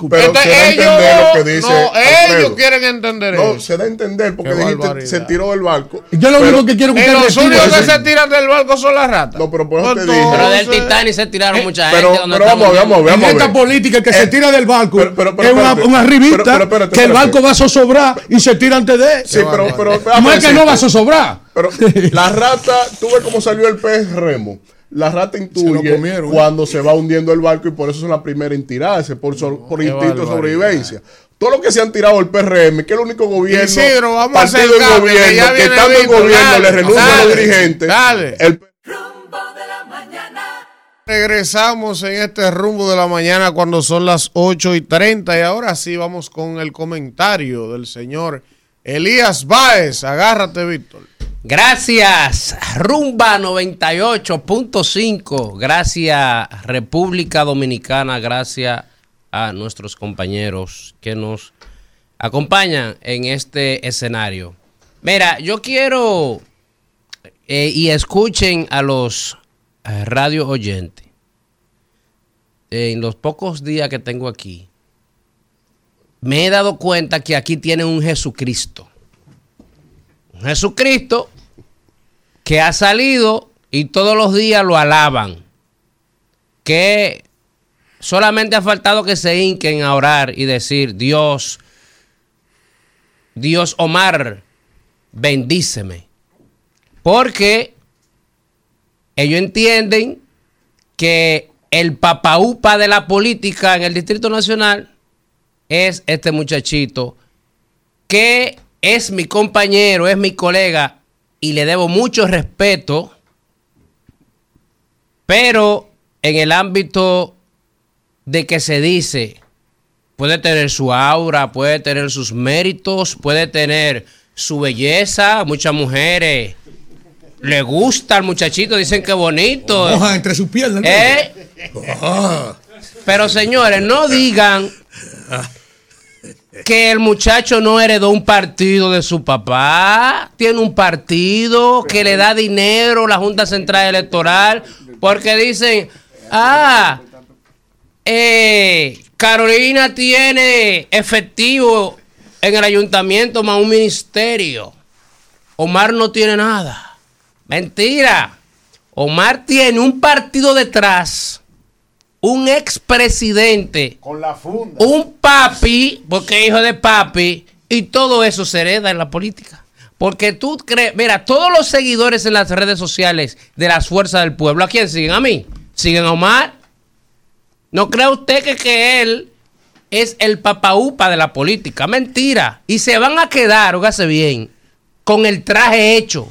Porque no va a ganar la senaduría. Porque con belleza y con carita bonita no se gana en la política. Señores, ustedes se van a enfrentar a un partido que tiene un 50%. Profesor, escúcheme que yo no el interrumpo los comentarios. Pero Sí. ustedes ni candidato tienen. Pero eso es lo que ustedes creen. Pero oye lo bueno ¿Y- de y Víctor. quién es el candidato? Oye, oye, lo que me gustó de Víctor fue. ¿Y cómo va a ser que abusan de. Faride? Oye, mujeres. él dice que Omar gana a quien sea, pero él quiere que sea Faride.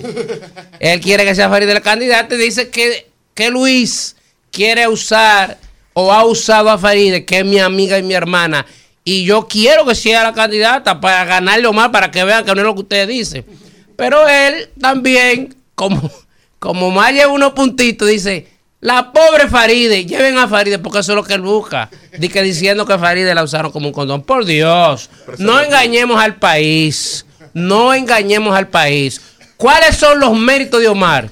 Que tiene un partido, que su papá fue presidente, que tiene un equipo de asesores nacionales e internacionales pago por los cuartos de la Junta al partido.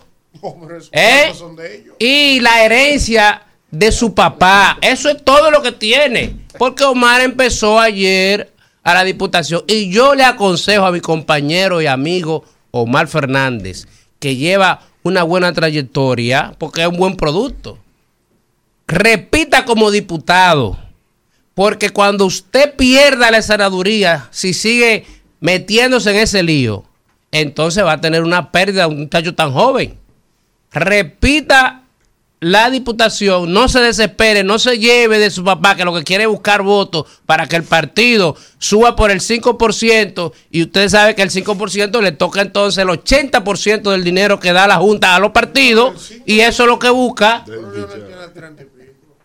Entonces, yo le digo a mi compañero, colega, no se lleve que va a fracasar en la política con esa primera pérdida que le van a dar en el Distrito Nacional, que va a ser una pela de cazón quitado.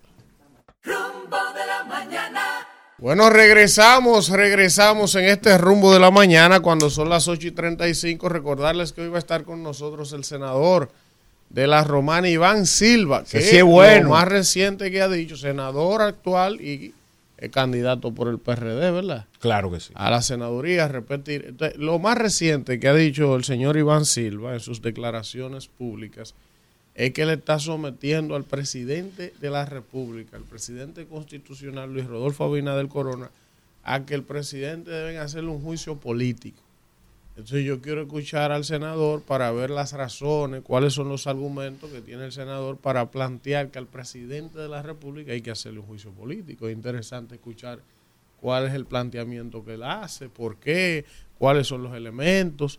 Porque Iván es un hombre que aunque hoy muchos de sus ex compañeros lo tipifican de que Iván habla mucho, de que Iván es un loco, Iván tiene una característica que a mí me gusta. Iván anda con papeles, como la jara. De lo que él habla, él anda con papeles. Entonces, vamos a escuchar al senador a ver de dónde le surge el planteamiento de que al presidente hay que hacerle un juicio político, pero eso es más adelante. Ahora vamos con el comentario del Popi del rumbo de la mañana, Israel Abreu.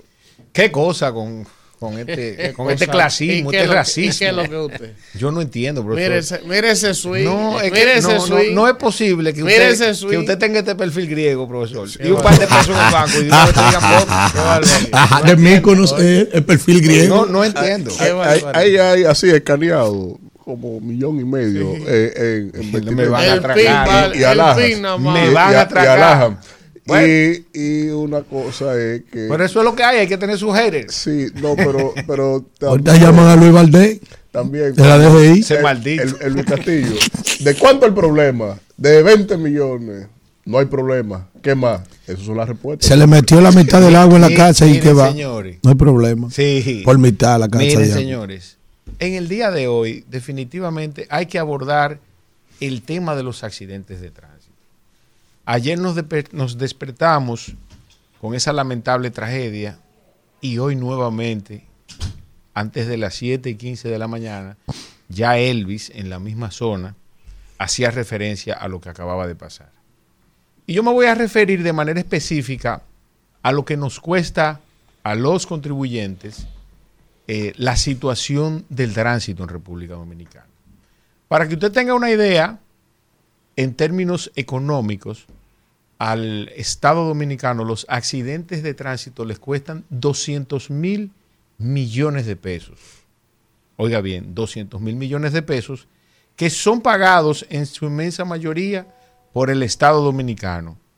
Porque resulta que de estos, la inmensa mayoría de accidentados son, son motoristas. Y lo otro, entonces, son ciudadanos que se ven involucrados de manera directa o indirecta con los accidentes de tránsito en República Dominicana se producen. Y que no son más que el resultado de esa deuda acumulada que tenemos en nuestro país relacionada con la calidad del sistema de transporte y de tránsito en República Dominicana. Que no fue sino hasta el año 2017 cuando por fin se aprobó una ley de tránsito y movilidad.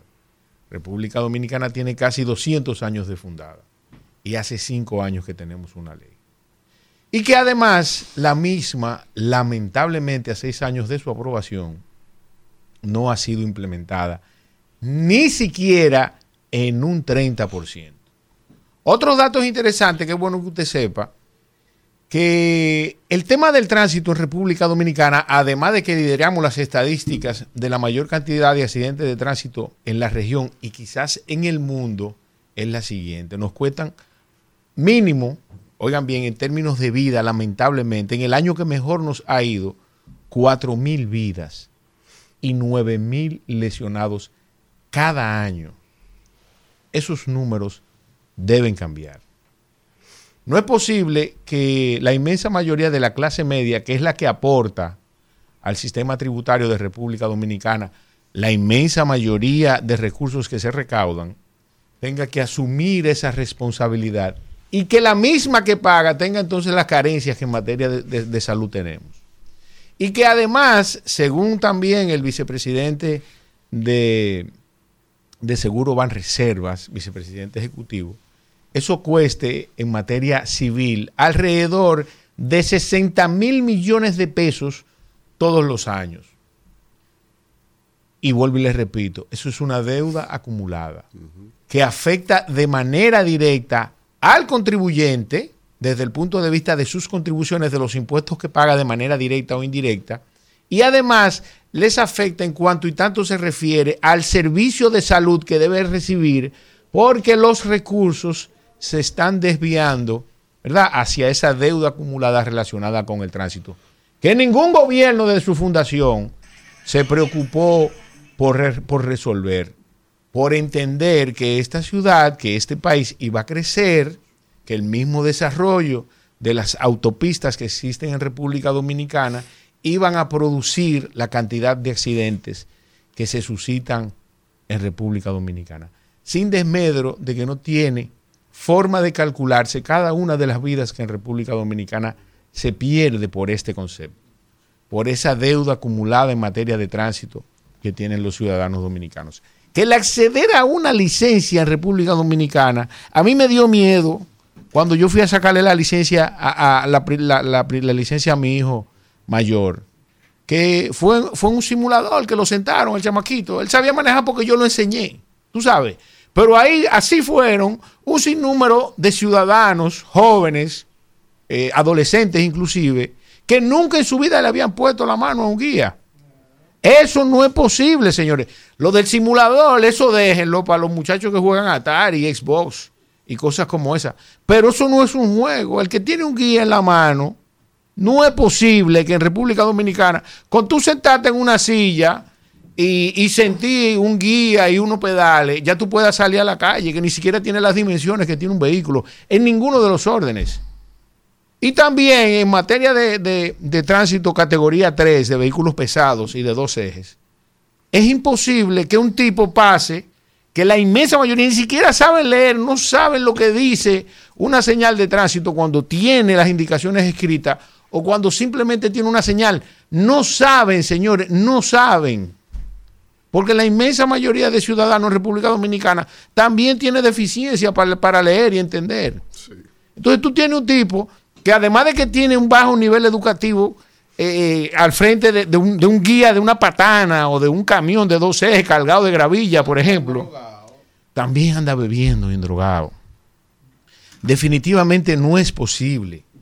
Yo, a mí me gustaría, ¿verdad? Que este gobierno, que es el que le toca, ¿verdad? Sin desmedro de todo lo que han pasado y no han resuelto nada para que no lo vayan a politizar, mi amigo que está aquí a la derecha el inmencionable de esta mesa, que vayan a entender que fue que me cogió con eso. No, señores. Esos datos que yo les acabo de dar, lo publicó el Ministerio de Salud Pública. 200 mil millones de pesos cuesta, cuestan los accidentes de tránsito en República Dominicana. 60 mil millones desde el punto de vista privado de los daños civiles cuando los seguros tienen que asumir y, y- y- pagar los daños.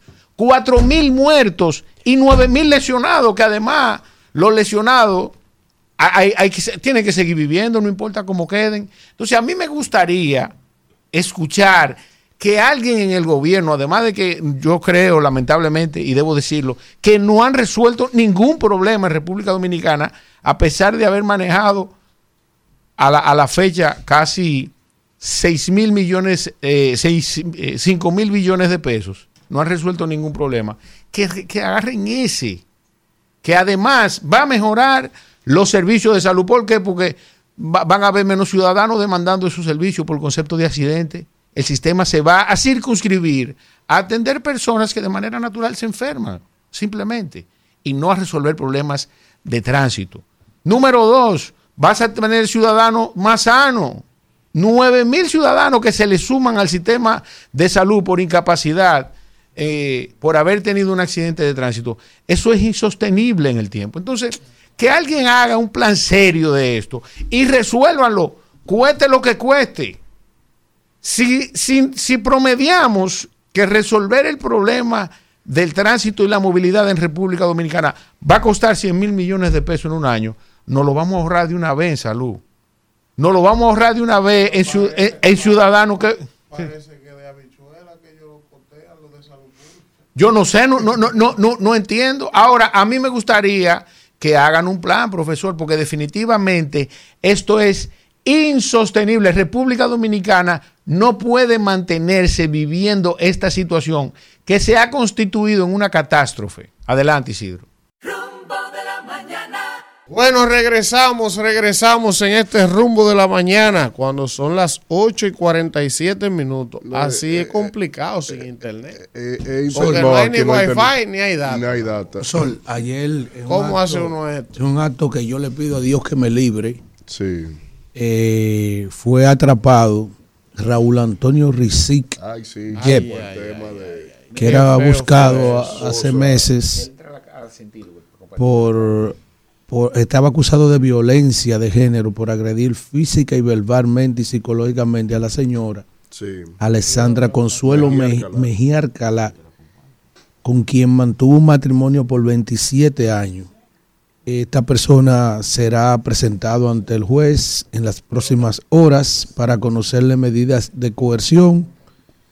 Eh, y me dicen que el Ministerio Público pretende pedir prisión preventiva, ya que se mantuvo prófugo por varios y meses. que no se presentaba. Es una causa que la familia Mejía Alcalá también había estado promoviendo, buscando alguna reacción por parte de las autoridades Son muy feos y había emprendido la huida.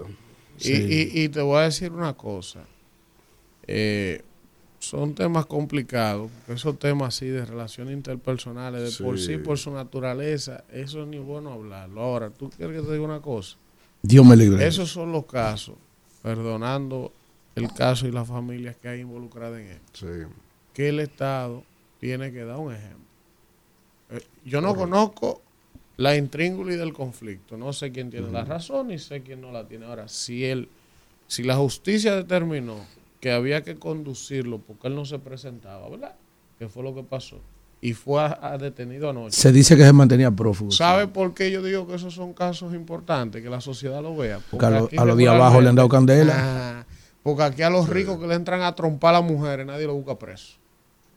Y si le pone una querella a la mujer y tiene la valentía de hacerlo a pesar del poder y las relaciones que tiene, se la bandea para que no lo metan preso. Sin embargo, el del barrio, que le da una tabana a la mujer, es más, sin darle.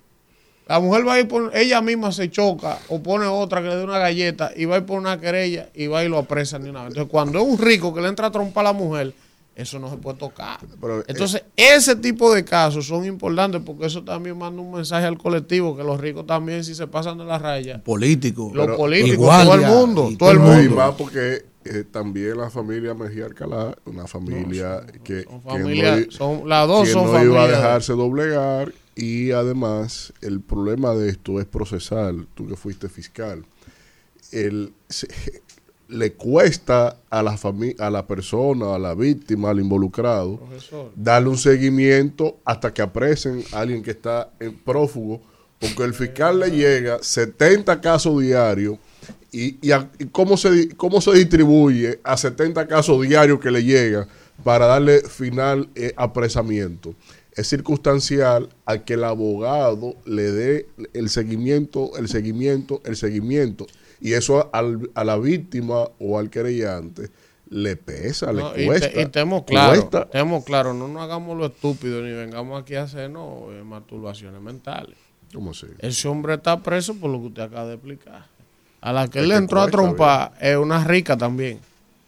Eh, Pero hay un eh, ejemplo aquí. eh, Recuérdate eso- el de. Que eh, no ibas a Fran, no, el- por el gestión. 33. Lo Fran Jorge doblega, Elías. no. Si es- si- Oye, hay un si ejemplo él de un rico que estuvo preso por eso. Sí, también. pero Sí, que claro, uno. ¿Y tú crees que un solo que le ha dado? Ven acá, no me venga a mí con esa. E- ese está detenido Pero hoy. parece que los ricos se dan menos. Porque No, menos mentira. Menti- Son más se, educados, se dan ¿no? más. Hablan más, eh. Se dan más. Se, se a- acuerdan mejor. Acuerda mejor. A- a- hacen su. Para no dañar el apellido, espérate, los niños y papi. eh. Tiene su propio magistrado fiscalizador en casa. barbaridad. Ellos llegan a su propia acta ahí de, Sí. de acuerdo mutuo. Pero mira, de lo que hablaba Israel, en términos de los accidentes, es algo importante aquí. No es solo el costo de lo que implica en salud pública y todo lo demás, es también el impacto que tiene eso en, la siguiente naturaleza. Más del 54% de los fallecidos o heridos en los accidentes de tránsito entre 17 y, 30 y 40 años. Es decir, quedan lesionados, nuestra juventud queda lesionada de por vida. Nuestra juventud, nuestra fuerza laboral activa queda en condición de pensión, de, de limitación, de algún tipo de discapacidad física por el tema de este flagelo del, del- del- del tránsito. Ahora, ¿qué pasa? Nosotros, la República Dominicana actualmente está viviendo su época de oro en términos poblacionales. ¿Qué quiere dejar dicho? Que la, que la tasa de natalidad, la fuerza laboralmente activa en términos de edad de, cara a lo que es el sistema de pensiones, es proporcionalmente mucho mayor a la tasa de desahucio en términos laboral por temas de edad.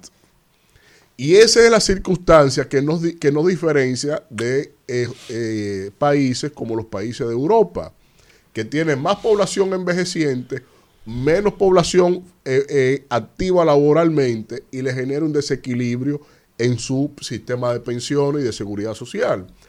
Es ahora que nosotros tenemos ese pico de oro y entonces esa clase laboral tiene problemas de formación hasta de aprehensión de la lectura, eh, incentivo hacia, hacia la delincuencia o actividades contrarias a la ley. El tema del, del de la otra epidemia, como le dice Alfredo, de los accidentes de tránsito del país. El desincentivo de esperanza social y de escalamiento social y para irse entonces fuera del país. Es decir, nuestra clase, nuestra época de oro en términos poblacionales, porque después del 2050 será totalmente reversivo esa población en, en capacidad laboral activa. Entonces, de aquí al 2050, en esta época de oro, estamos transgrediendo, mutilando esa fuerza laboral del país. Entonces, si no se le pone atención ahora, en el 2050 tendremos drogadictos, tenemos gente lisiada, tendremos gente que no sabe leer, y en la región, países como Costa Rica, Panamá, Colombia, dándonos en la madre en términos competitivos, porque aquí llega mucha zona franca por el sistema de impositivo que se le tiene en el turismo, pero resulta que ahora con el nearshoring, que es la respuesta del G7 a la ruta de la seda de China, el, el- no, la lo, sí, lo que es, eh, ellos edificaron para lo que es eh, la construcción, la fabricación cerca del consumidor final Eso es, Y- producir cerca de mí. del, del consumidor final. Porque ya ahora la de- están deslocalizando. Eso es lo la- mismo que pro- producen en Gualey. ¿Cómo así? Hoy aquí en Bayona, eh, el Clerén, y se lo venden a la gente cerca de ahí. También ese ni al Sí. chole. Ese- Ni al chole. Isidro, ya, ya, ya, ya, ya.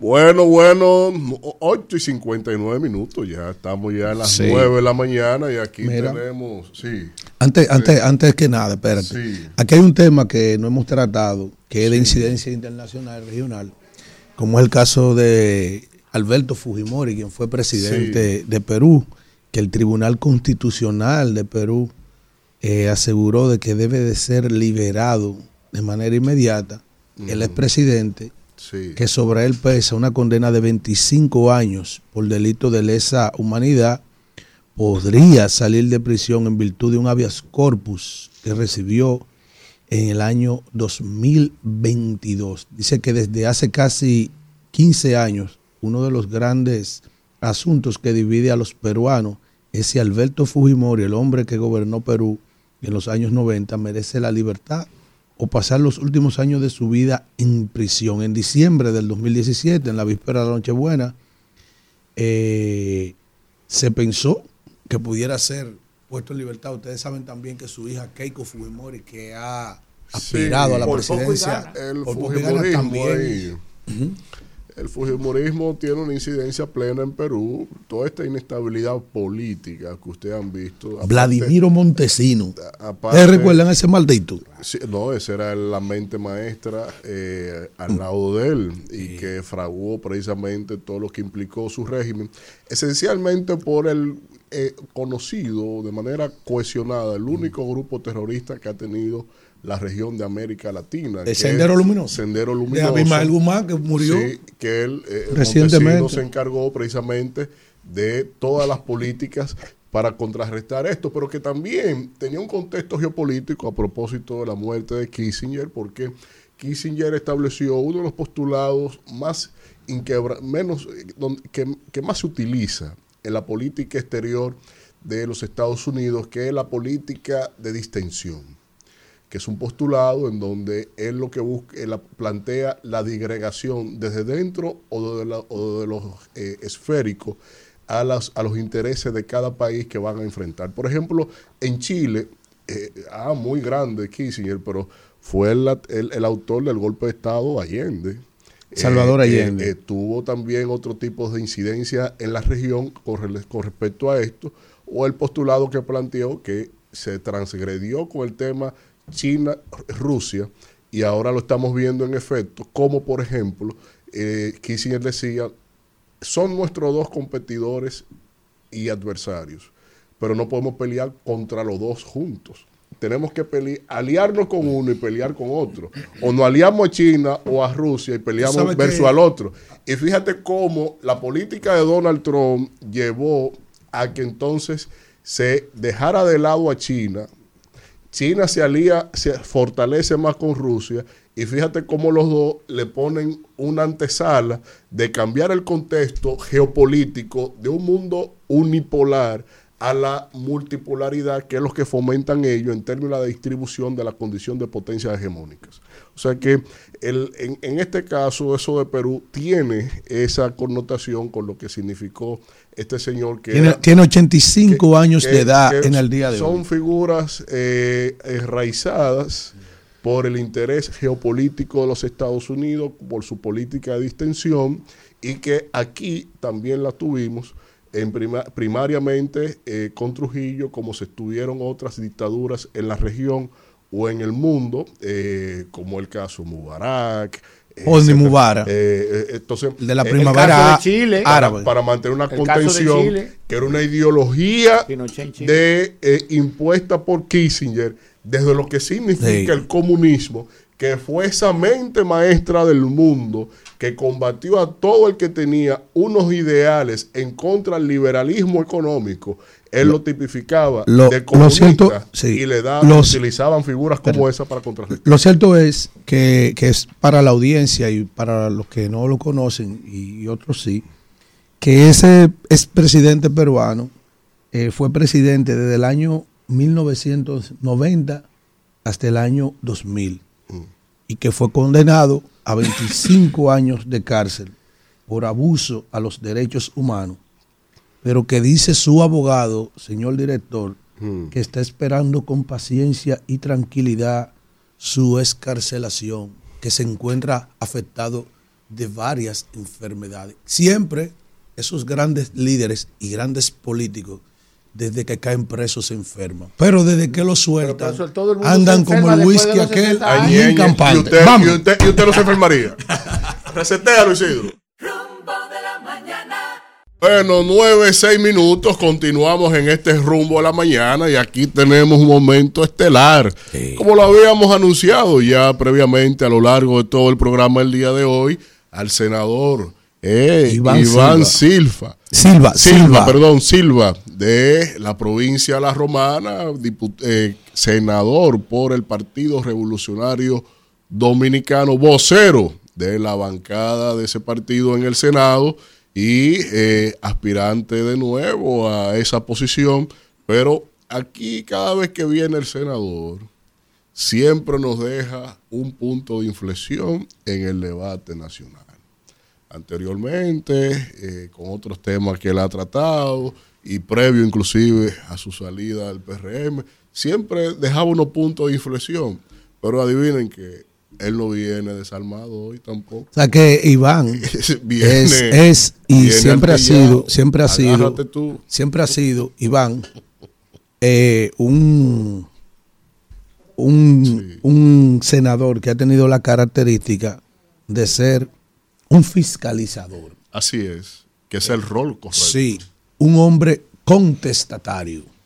Es decir, no porque él salió de la organización política a la que él pertenecía, sino que ese siempre, y quizás fueron parte de los problemas que se han inició internamente en su partido, Así es. porque él nunca abandonó una de las características a la que está llamada un legislador Así es.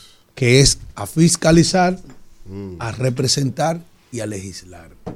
Doctor, dele la bienvenida a Iván. Silva. Buenos Ya, días, Iván. Buenos y, y- días, y a días. propósito de ese intro que usted ha hecho, así me llegaba una idea rápida. Digo, mira, a Iván quizás lo atacan por la postura que Ahora, tomó, no. por nunca callarse y salir de su partido. Sin embargo, uno ni sabe si lo que él hizo fue lo correcto, porque mira, Faride. Faride hizo lo contrario a él. Faride dijo, no, yo era crítica, pero ahora no puedo hacerlo por cuidar el partido y mira cómo le están pagando. Entonces uno ni sabe si la, la actitud correcta fue... No, es que la- Yo, yo creo que la actitud correcta, independiente de los resultados, es la de Iván. principio. Y tú me Ah. excusas. Yo estoy no, no, por eso de- te digo que, que cuando tú tienes las dos, tú dices, pero yo prefiero entonces Porque- seguir firme en mis principios. que debió ser así. Eso Eh, era lo que yo esperaba de Farid. Él, Buenos él- días. él- él es un extremo. Buenos Y ella días, es otra. Iván. Muy buenos días, muchas gracias. Muchas gracias por la invitación que me hacen acá la mañana de hoy. Iván, yo quiero que iniciemos esta conversación. Le decía a los muchachos que quería aprovechar porque yo he visto que usted ha dicho en estos días que al presidente hay que hacerle un juicio político. Entonces yo quisiera conocer sus motivaciones, las razones y los argumentos que usted ha esgrimido para hacer este planteamiento público de que al presidente de la República deberíamos haberle hecho un juicio político o debería hacérsele un juicio. No, nosotros comenzamos ya el proceso para el juicio político del presidente. Ok. Es decir, no es que se lo vamos a hacer, no es que ya comenzamos el proceso. Explíquele a la gente en qué consiste el proceso, qué usted está haciendo y las razones de eso. Y si cuenta con el Nos- apoyo de alguien unos- más. De, hace unos de la 20 días más o menos. Sí. eh, preparamos una comunicación.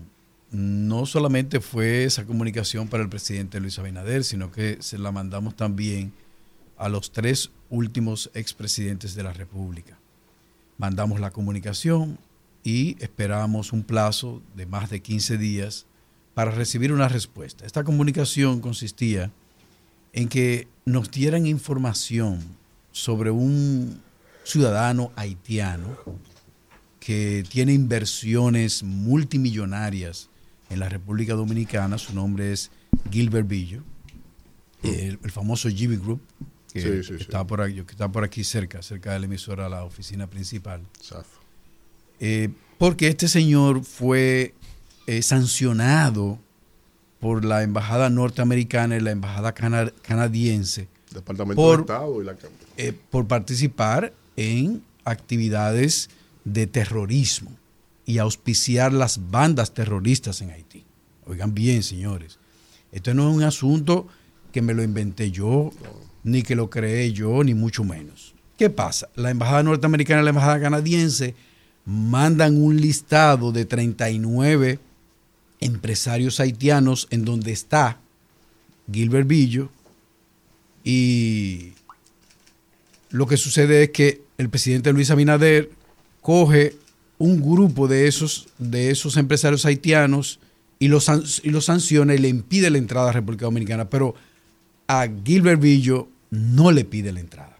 No le prohíbe. No le, no le prohíbe la entrada. Y se supone que por el artículo 128 de la, de la Constitución, el literal K y el literal I, el presidente de la República tiene la potestad de impedir la entrada, de sacar un ciudadano extranjero, eh, inclusive encarcelar un ciudadano extranjero. De eso, de, eso, ti- de eso tiene el poder el presidente. Cuando hicimos, hicimos otras investigaciones y nos llegaron a informaciones a nuestra oficina de que el CEO de, de GB Group, eh, Pablo Portes, es el asesor financiero del Poder Ejecutivo. Y que, y que ese decreto, porque fue por decreto que fue colocado en esa El posición, decreto que sacó Luis eh, fue exactamente en el momento que Luis se sienta en la silla. Esto no- eso nos llamó increíblemente la atención. Y una joven que se llama Walkiria Camaño fue también por decreto colocada en el Ministerio de Energía y Minas, exactamente en una posición que tiene que ver con los hidrocarburos, cuando nosotros sabemos que GB Group es una, es una, es una empresa que tiene que ver con, con gasolina. Con Es, la- es combustibles. Entonces, eh, óyeme, eh, esto, esto aquí ya a, a nosotros, pues, eh, eh, no- no- nos prendió un bombillo rojo y hacemos, preparamos la comunicación y le pedimos al presidente de la República, señores, con mucho respeto, mucho respeto, hacemos una comunicación, una carta que yo se la voy a hacer llegar a ustedes eh, y le pedimos una explicación al presidente. ¿Y por qué usted la, giró también a los expresidentes? Porque GB Group no solamente está, tiene tres años en el país. GB Group tiene más de 10 años en el país. Por eso yo lo mando también a los otros expresidentes. Se le Para ver si la ellos de tienen- una, de una marca de De- combustible. exactamente, la Texaco, eh, también tienen, eh, tienen negocios de cemento. Hay un, ce- un cemento que él, es- él es dueño que se llama Cemento Colos, que es el cemento que se estaba utilizando para, para la construcción del canal, este famoso, que se armó un lío grandísimo Qué aquí barbaridad. por el canal ese. Es decir, era el cemento Colos lo que se estaba Entonces, utilizando. la, la- el cemento la de- de- de GB motivación principal del- de la solicitud del juicio político de usted, senador, es ese tema. Es, es ese, es ese tema específicamente. Y, y usted una pregunta, senador, esto es en términos eh, de conocimiento. ¿Y usted cree que esa motivación es suficiente como agravante para un juicio político para el actual presidente de la República? Más que suficiente. Es una pregunta. Estamos hablando de terrorismo. Estamos hablando de terrorismo. Es decir, nosotros nos estamos siendo cómplices de terrorismo internacional, señores. Es decir, lo que haga el presidente, el presidente nos hace responsables también a nosotros. Si el presidente de la República comete un error a nivel internacional, el error lo está cometiendo la República Dominicana, no es el presidente solamente. que Usted está sabía que. Estados Unidos no le tiene ya la alerta que, le- que sí le mantiene Canadá a él, ¿verdad? Porque él va a Miami. El Gil, el Gilbert Villo. Óyeme. Es decir, yo le estoy diciendo para en términos informativos, porque en un momento determinado, un presidente de la República de los Estados Unidos de América, no lo recuerdo cuál de ellos es senador, lo introdujo a él en ese grupo de restricción para, para estar en su país, en Estados Unidos. Entonces, Canadá sí lo mantiene. República Dominicana y Estados Unidos no se lo prohíbe actualmente. o, o me equivoco, si me equivoco. Fíjate, fíjate. Nosotros lo, nosotros lo que queremos, nosotros estamos haciendo preguntas. Ok, ok. Nosotros estamos haciendo preguntas, le estamos haciendo preguntas al presidente. ¿Qué- ¿Cuál es la responsabilidad del presidente? Contestarla, así como la- tú estás tratando de contestar una pregunta que yo estoy haciendo por el presidente de la República. ¿Por qué él no la contesta? Porque si, si, si no hay ningún problema, si él puede hacerlo así, si Estados Unidos lo ha hecho así, él, él, ¿por qué él no le contesta a un senador de la República? ¿Por qué no le contesta al pueblo dominicano? No a un senador, no. Al pueblo dominicano, porque yo estoy haciendo mi labor de representación. Eso es lo que yo estoy haciendo. Si, ves, si el presidente de la República fuera Juancito Trucupey, yo haría lo mismo con Juancito Y Trucupey. ahí mismo, senador, usted cuenta con la solidaridad o el apoyo de otros eh, eh, eh, miembros del Senado de la República, de la oposición o, o- o- o oficialista? Eso es pa- también para el conocimiento de quienes nos escuchan. Es decir, o usted está solo en esta lucha. Bueno, la verdad es que yo no he pedido ayuda a nadie en este momento. Yo simple y sencillamente preparé el juicio Sí. político según la Constitución. Sí. Yo debo enviar esta comunicación ahora a la Cámara de Diputados porque nosotros, cuando se realiza un, un juicio político, nosotros somos el juez y el fiscal es la Cámara de Diputados. Es decir, tienen que, tienen que ahora apoderarse tres diputados mínimo para que entonces se comience el proceso en la Cámara de Diputados porque nosotros no lo podemos hacer a través del Senado de la República.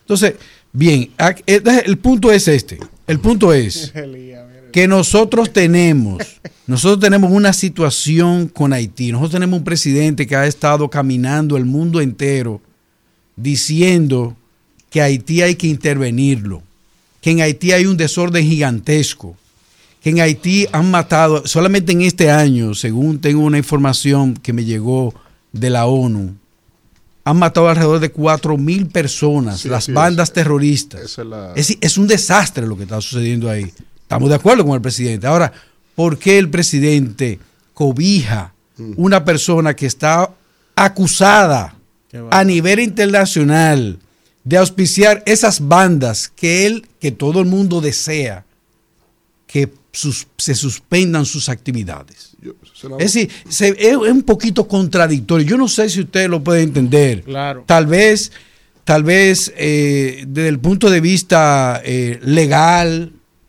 no sea, pero desde el punto de vista ético, desde el punto de vista eh, humano, el presidente de la República se ve muy mal cuando él cobija a este individuo en la República Dominicana. senador, sin tener la inmunidad parlamentaria que tiene usted, desde aquí yo he hecho el mismo ejercicio que usted y encuentro eco en su accionar.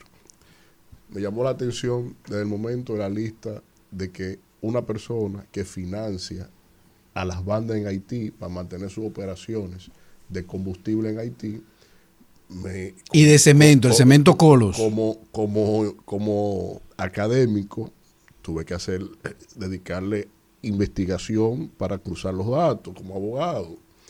Y los hallazgos fueron duros. Yo aquí he enunciado cositas. Pero, por ejemplo, una de las agendas de esta administración, reforma la ley de hidrocarburos, la formulita de Hito Bisonó. Dios Tres veces en el Congreso diciendo que va a reformar la ley, que viene la ley, que viene la ley, no la reforma. Ah, pero me llama suspicacia el hecho de que esa empresa de combustible le vende combustible a Haití.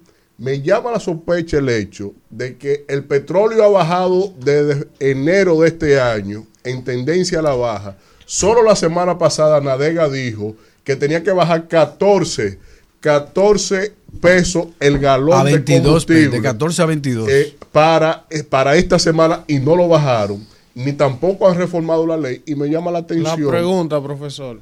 no también tiene que ver el negocio de los combustibles que se vendan caro aquí para que tenga más sobreprecio allá. Vamos. Mira, eh, hay algo peor que todo eso. Hay algo mucho más complejo, que es otra de las preguntas que nosotros tenemos formuladas en, la, en lo que vamos a hacer del juicio político al presidente de la República. La pregunta más princi- principal es si ese dinero que esas empresas están produciendo se está utilizando para financiar las bandas terroristas en Haití. Desde aquí. Es la, claro. Es decir, porque si él tiene sus empresas aquí, está produciendo dinero y él está siendo acusado de auspiciar las bandas terroristas y, y- y- y- financiar las bandas terroristas en Haití, se supone que lo está haciendo con el dinero que produce en República Dominicana. Y que hay instrumentos Es decir, qué contradicción tan grande es esta, señores. Qué contradicción tan grande. Es decir, ¿cómo, cómo te, yo, yo quisiera, yo quisiera que por favor el presidente de la República me contestara alguna de estas preguntas. Porque no solamente yo quiero que la conteste, sino también la sociedad dominicana. Yo no sé si a ustedes le, le mueve el escosor de que el ciudadano presidente que han dado con la bandera, con esa bandera de, de- de que intervengan Haití, que las bandas, que eso es un desorden, que esto es una catástrofe.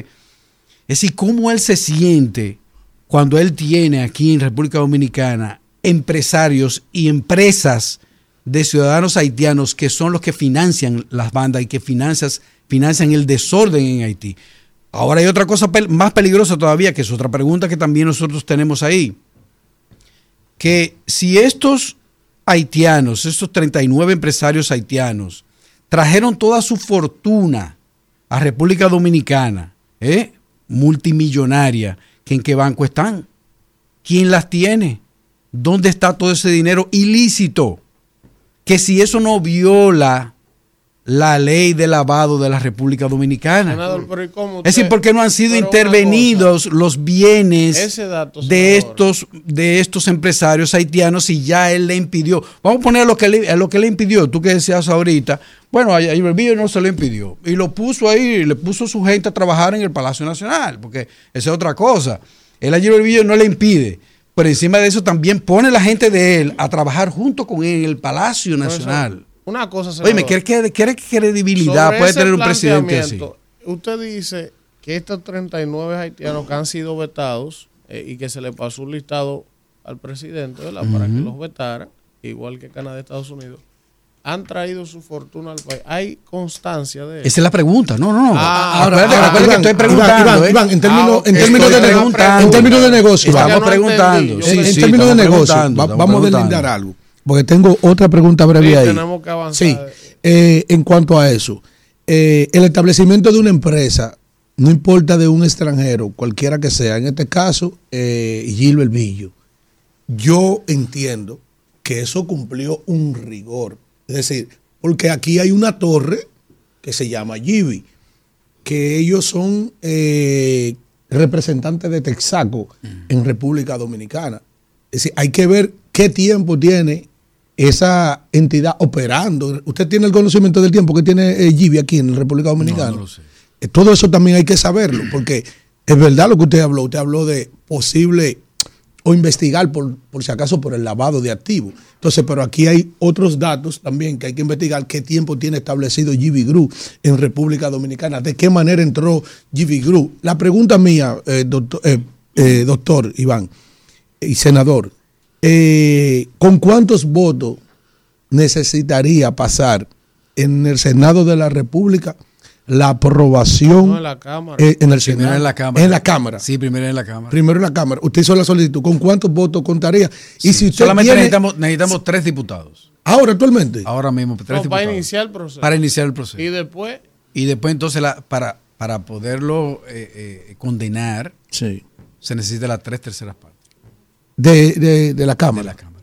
ahí- ahí- De la Cámara de ahí se Diputados. complica ahí. Ey. Pero mire una cosa, senador. Vamos, a cambiar de tema. Vamos a hablar de política. sí. no. Ah, Elías Vamos- quiere hacer. Vamos sí. para Herodón. Ahora yo le voy a decir una cosa, señores. Vamos, vamos a, a suponer, vamos a suponer que, Sí. que en la Cámara de Diputados consigamos los tres diputados, que se inicie el proceso y que y que los diputados digan en mayoría digan que no, que no van a, que no van a, a someter a someter un juicio político a Luis Abinader. ¿Ustedes no creen que Luis Abinader está en la responsabilidad de responderle al pueblo dominicano sobre esta, de estas estas preguntas? ¿Tú no- ¿Ustedes no creen eso? En términos éticos. Que él debería, él debería responderlo. No, en términos de transparencia. ¿qué De transparencia, Sí. porque esto es un, esto No es un tiene gobierno. con ética. Oye, esto, esto es una situación muy delicada. El gobierno de la transparencia Vamos, debe vamos. responder eso. Usted tiene Cuidado. solicitud. Ah, pero mira que hay un diputado. Faltan dos, faltan dos. Faltan dos, senador. ¡Qué barbaridad! Usted tiene solicitud de extradición, de acusación, de investigación.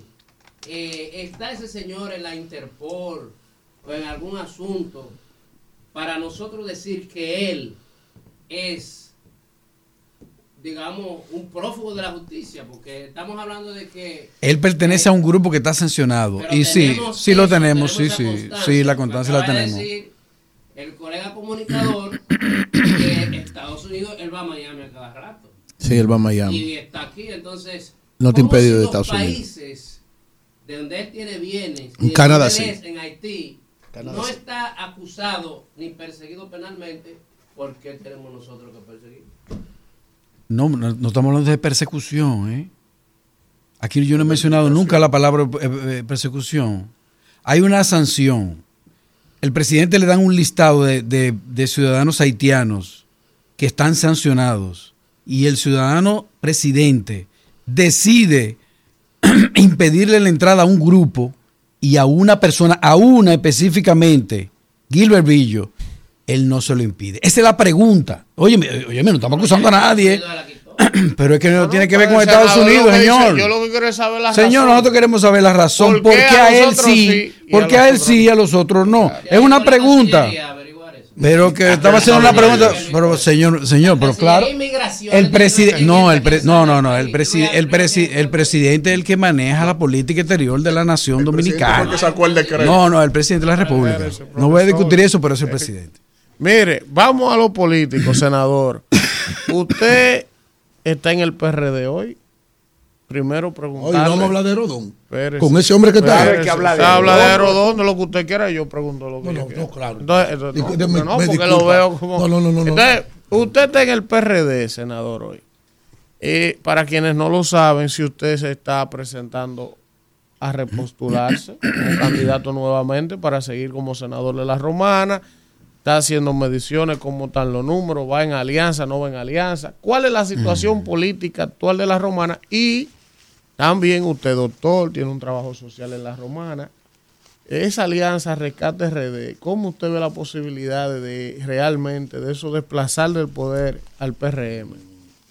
Mira, si se toma en serio eh, la alianza de los tres partidos, nosotros tenemos una gran oportunidad de ahora en las elecciones municipales ganar la mayoría de las alcaldías. Pero tiene que tomarse en serio. Y cada uno de nosotros tiene que hacer su sacrificio. El sacrificio es, nosotros los políticos tenemos un problema desde el punto de vista electoral y es que todos creemos que vamos a ganar.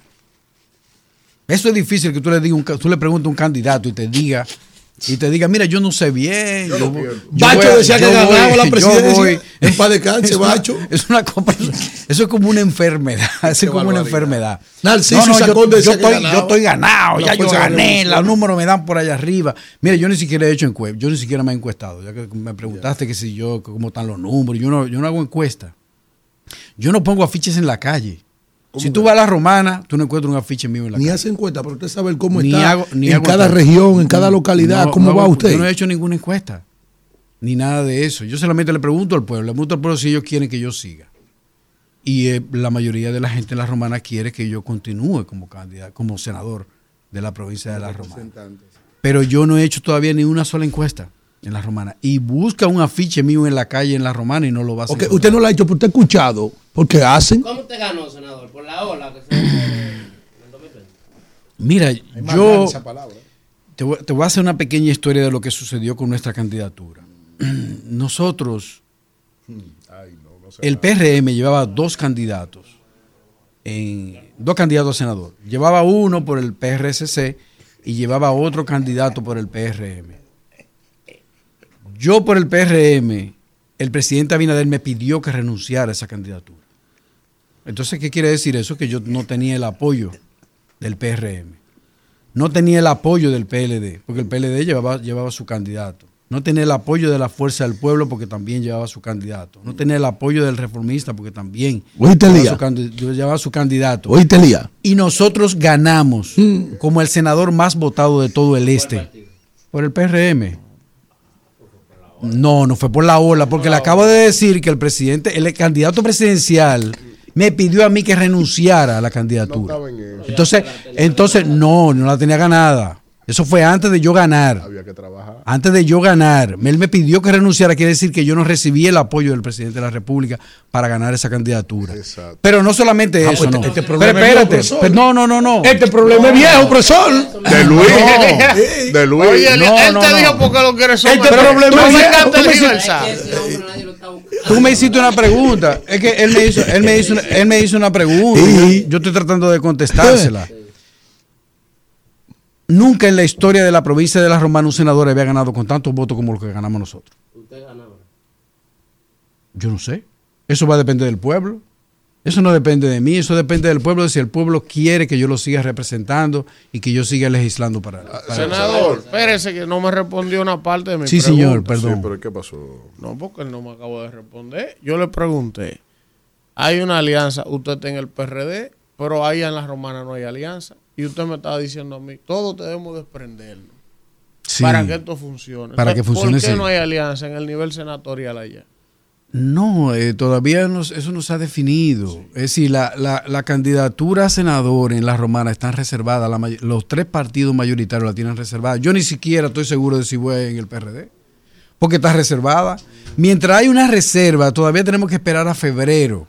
Por eso es que yo te digo que yo no he hecho encuestas, porque, porque. ¿para qué yo voy a hacer una encuesta si todavía No, no. la candidatura está reservada? No tiene ningún sentido hacer una encuesta. Eso, eso está claro ahí. Senador, yo no puedo dejarlo ahí sin preguntarle que eh, en casa de campo, hace unos días recibí una notificación. ¿Usted? ¿Que Eh, tiene casa ya? No, no, no. no. Dice que en casa de campo usted recibió una notificación. una notifi- pero me interrumpió. Recibí una notificación de eh, unos residentes allí, en donde Costa Sur le está imponiendo, mediante acto de alguacil, a que tienen que pagar la energía por potencia y no por lo consumido Con paneles.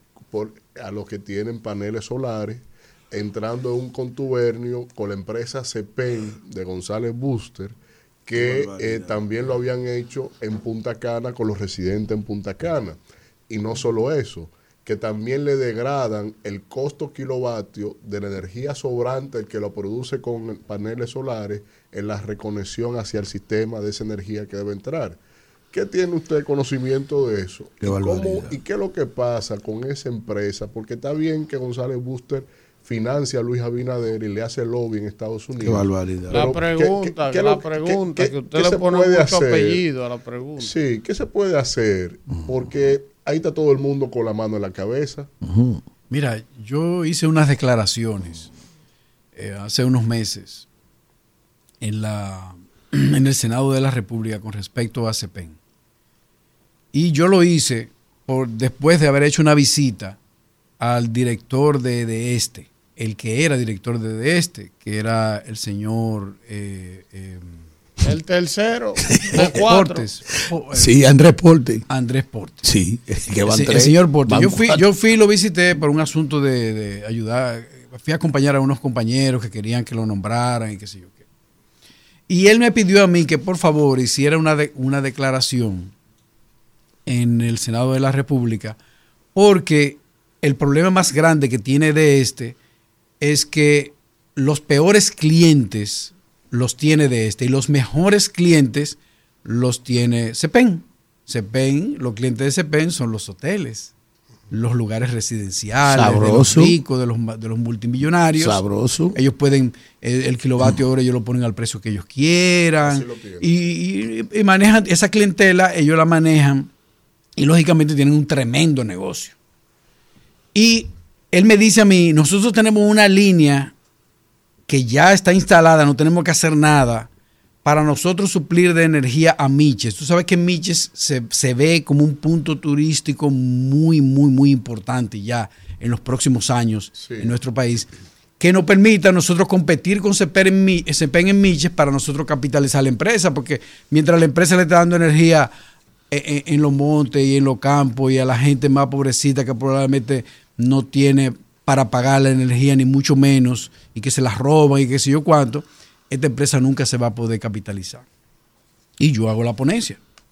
Hago la ponencia en el Senado, explico y pido al presidente de la República. Yo estaba en el PRM, para que no vayan a decir que yo estaba en la oposición. y Eso menos. resalté yo cuando usted llegó aquí. Yo estaba en el no PRM cuando un hice... contestatario después que se fue, sino que No, usted es un no, hombre cuando hice esa, porque yo, yo creí que era justo. es decir, es justo que, que se compartan la clientela de este y se pen. que se la bueno, compartan. lo Los si huesos la vives- masa. Si tú vives en casa de campo y tú, quieres que, dos. y tú quieres que sea de este que te supla energía, que tú te lo, que te, después de este te la pueda suplir. Si tú vives en Punta Cana y tú quieres que, se, que de este saque te la suple, que no se hace pen, que te la supla también. ¿Y qué pasó? Eh, ellos se comunicaron conmigo, la gente de CP, porque ellos se ofenden. cuando- Consorcio Punta Cana Macao. Ellos se- me mandaron, me mandaron un, me mandaron un emisario. Y me dicen a mí, mire, senador, eh, eh, nosotros tenemos una, eh, una concesión y tenemos... Iván, y, yo- tene- yo quiero Espérese que él está interrumpirlo. acabando. y, tene- y tenemos un contrato y una que sé yo qué, que Sí. nosotros somos los dueños de todos, de todos esos clientes. Y yo le digo, pero ¿por qué? ¿Por qué tiene que ser así? ¿Por qué no puede haber una libre competencia en la distribución de la energía? Y, el Estado tiene una empresa que necesita capitalizarla y yo sé que con eso y le puede vender la energía más barata que se pegue a la gente y yo sé que va a conseguir muchísimos clientes en ese, en ese mundo. Señores, votaron a, a, a- a Andrés Porte después que esas declaraciones. A él lo despidieron, él lo votaron después de mis declaraciones. Óiganlo bien.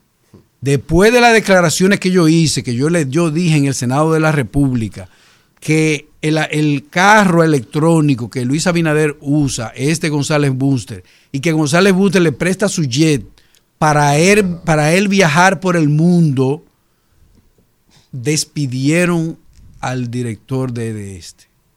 Sin ninguna razón, se lo juro que sin ninguna razón, que no haya sido el que yo haya hecho, haya hecho esas declaraciones. Y yo estaba en el PRM para que no vayan a decir ahora de que, que una, como dijo el, el diputado, de que una cosa personal, porque él no me apoyó, que, que, que no, eso no es por eso. Eso no es por eso. Nosotros estamos defendiendo nuestro país. Estamos defendiendo a ese ciudadano, a ese ciudadano que tenemos la obligación de defender, al que vive, al que vive en, en Villaverde, como también al que vive en Casa de Campo. Lo tenemos que defender nosotros como, como legislador. Para concluir con usted, don Iván, mire, para que no se me vaya, que me están por coartar aquí. Me están por No, coartar. no, no, no diga eso. Sí, me están por coartar aquí. ¿Cómo así? No, Déjeme no decirle. Eh, don Iván, oiga, eh, el pasaje sombra del contrato de Pasaje sombra. Hable de eso. El pe- Hable de eso. No, el peaje- no. No hay ya- tiempo para eso, Son profesor. los misiles que ha sacado el Mire, senador. No, senador, ya, ya. tenemos que hacer otra invitación para hablar de Aerodón. Sí, y señor. seguimos Eso es la- hablando. la Alianza seguimos Rescate. RD. Ya Ya hablamos, de, hablamos eso. de eso. Él habló, ¿qué es lo que va a decir? Vence la, la- la- la alianza Rescate RD en la presidencial usted a- quiere. al oficialismo, ¿sí o no? Si los candidatos Sí. no nos sacrificamos, Sí. vamos a perder todas las alcaldías. Tenemos que sacrificarnos. Vamos, Isidro. Rumbo de la mañana. Regresamos en este rumbo de la mañana cuando son las 9 y 40. Y bueno, ese senador la ha dejado esta cabina prendida en candela. No, hombre, no, no, hombre, no. Ese hombre Me sabotearon, vive- me sabotearon, El que nada. sabe de béisbol sabe lo que es un pitcher cuando tiene la recta 99 en los Este- codos y bajita. Este Porque el, el senador, y, y usted me acusará, diputado, pero el senador es un tipo, primero que comunica bien, Sí, es muy llano lo que explica Sí. y es muy preciso. Pero Él- sin él- prueba. No oye esto, no porque él no- porque es muy no, fácil hacer denuncias así. No, porque él no está haciendo denuncia, hermano. Oye, que lo que él te dijo y te lo repitió, dijo, yo no estoy afirmando nada, yo le estoy haciendo preguntas al presidente. Que son preguntas que cualquiera quisiera saber. ¿Por qué si te mandan un listado de 39 para que tú le prohíbas la entrada a uno solo, tú no se lo has prohibido? Pero eso es gana de sonar, porque hay canales. eso no es para- gana de sonar, está no. la Cancillería, está Migración, No, de- tú- mira, está dame- la Interpol. ¿Qué explicar. tiene que ver Luis con eso? No, déjame explicarte. No, es que tiene que ver porque sale un decreto de él firmado excluyéndolo a él.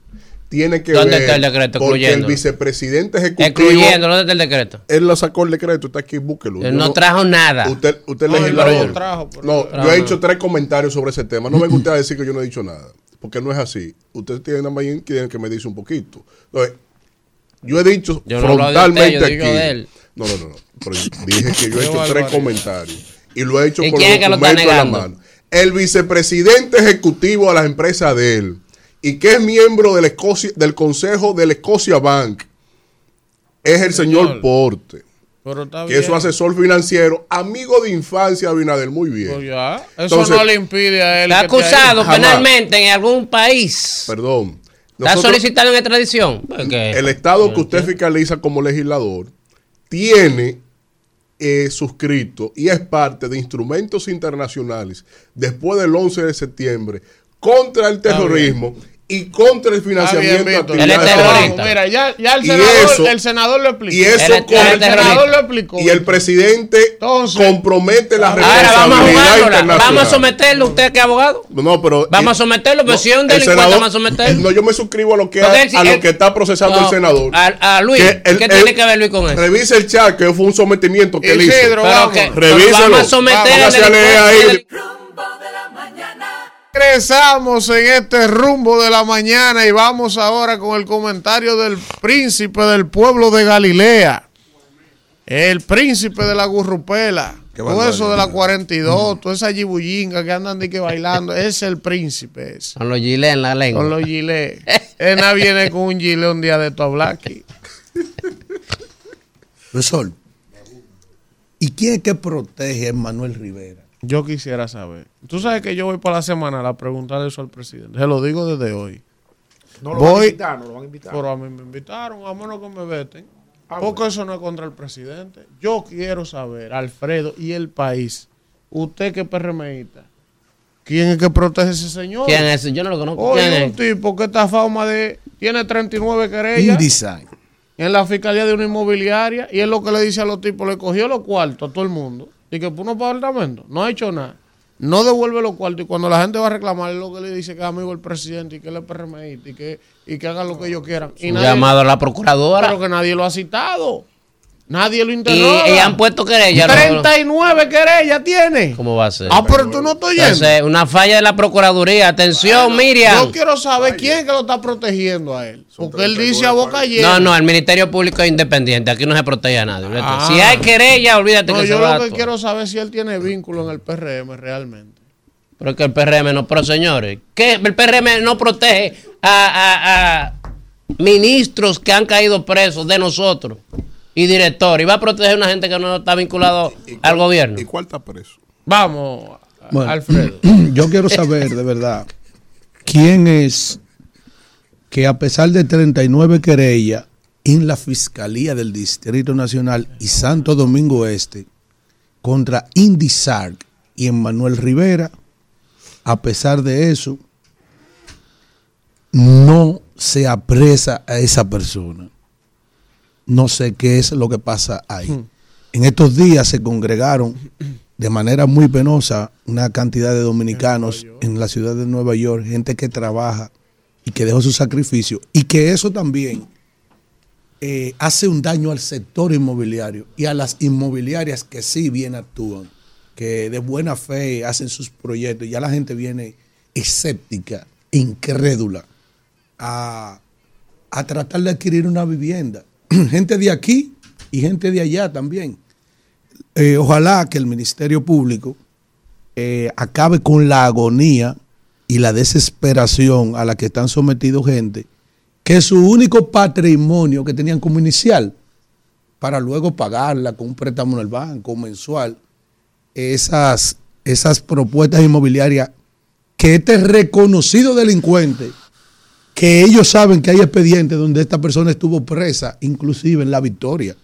¿Cómo? Sí, para el año 2017. Es decir, que es una persona reincidente en esas cosas. Yo traje aquí la experiencia de que para el año 2007, 2006, yo trabajaba en una constructora y él trabajaba su, su compañía con los techos de los flafones que se usan para el área de lavado o de cocinas. Y esa persona eh, fue a ofrecer, dijo, pero yo vendo porcelanato y se fue con 44 mil pesos en aquellos años. Luego, dos años después, nos encontramos en la desaparecida ferretería San Ramón. Yo andaba con unos guardias amigos míos y lo agarramos y lo metimos en una jipeta y como conocemos las leyes de nuestro país, yo no le pido a nadie que lo imite, lo metimos en una jipeta y le entramos a cocotazo ahí desde por la mañana de las 8 hasta las 6 de la tarde hasta que aparezca por lo menos la mitad del dinero, aparecieron 22, dos años después. Eso es secuestro. Usted está casi preso. Bueno, Usted está bueno, aquí bueno, para que tú veas, eh, tú sabes, autoacusándose. para que usted vea lo que el mundo, ese mismo camino que yo tomé con Manuel Rivera en ese momento, el que le están de- dejando a esa gente, esos 39 querellantes que tienen un grito desesperado hace días y que en el día de ayer fue noticia en todos los medios, la inercia del Ministerio Público para atrapar a ese delincuente. Entonces, ¿qué me queda a mí? Si no actúa la justicia, actúo yo. ¿Entendió? Entonces, eso fue lo que hizo el príncipe de Galilea en aquellos años. Lo agarramos y lo enceronamos. Ya, ¿Eh? Suerte que ya ese delito prescribió. No, y yo todavía no estaba en los medios y también yo no me había educado tanto. Yo todavía tenía yaguate encima de mí y pensaba que las cosas se resolvían como cinco aquí en el medio oeste. ¡A tiro! Y ya.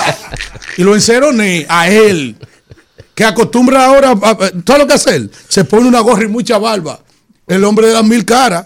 Pero vamos a dejarlo ahí. Ojalá la Procuraduría no permita que los dueños de ese dinero que él le robó no traten de hacer justicia por su mano, ellos desesperados, ¿eh? impotentes ante la inercia de la justicia, que es muy, muy, muy, muy acelerada y muy presta en otros temas y no en eso. Por cierto, hablando de justicia, en el día de ayer se le venció el plazo al Ministerio Público para presentar la acusación formal del caso Calamar.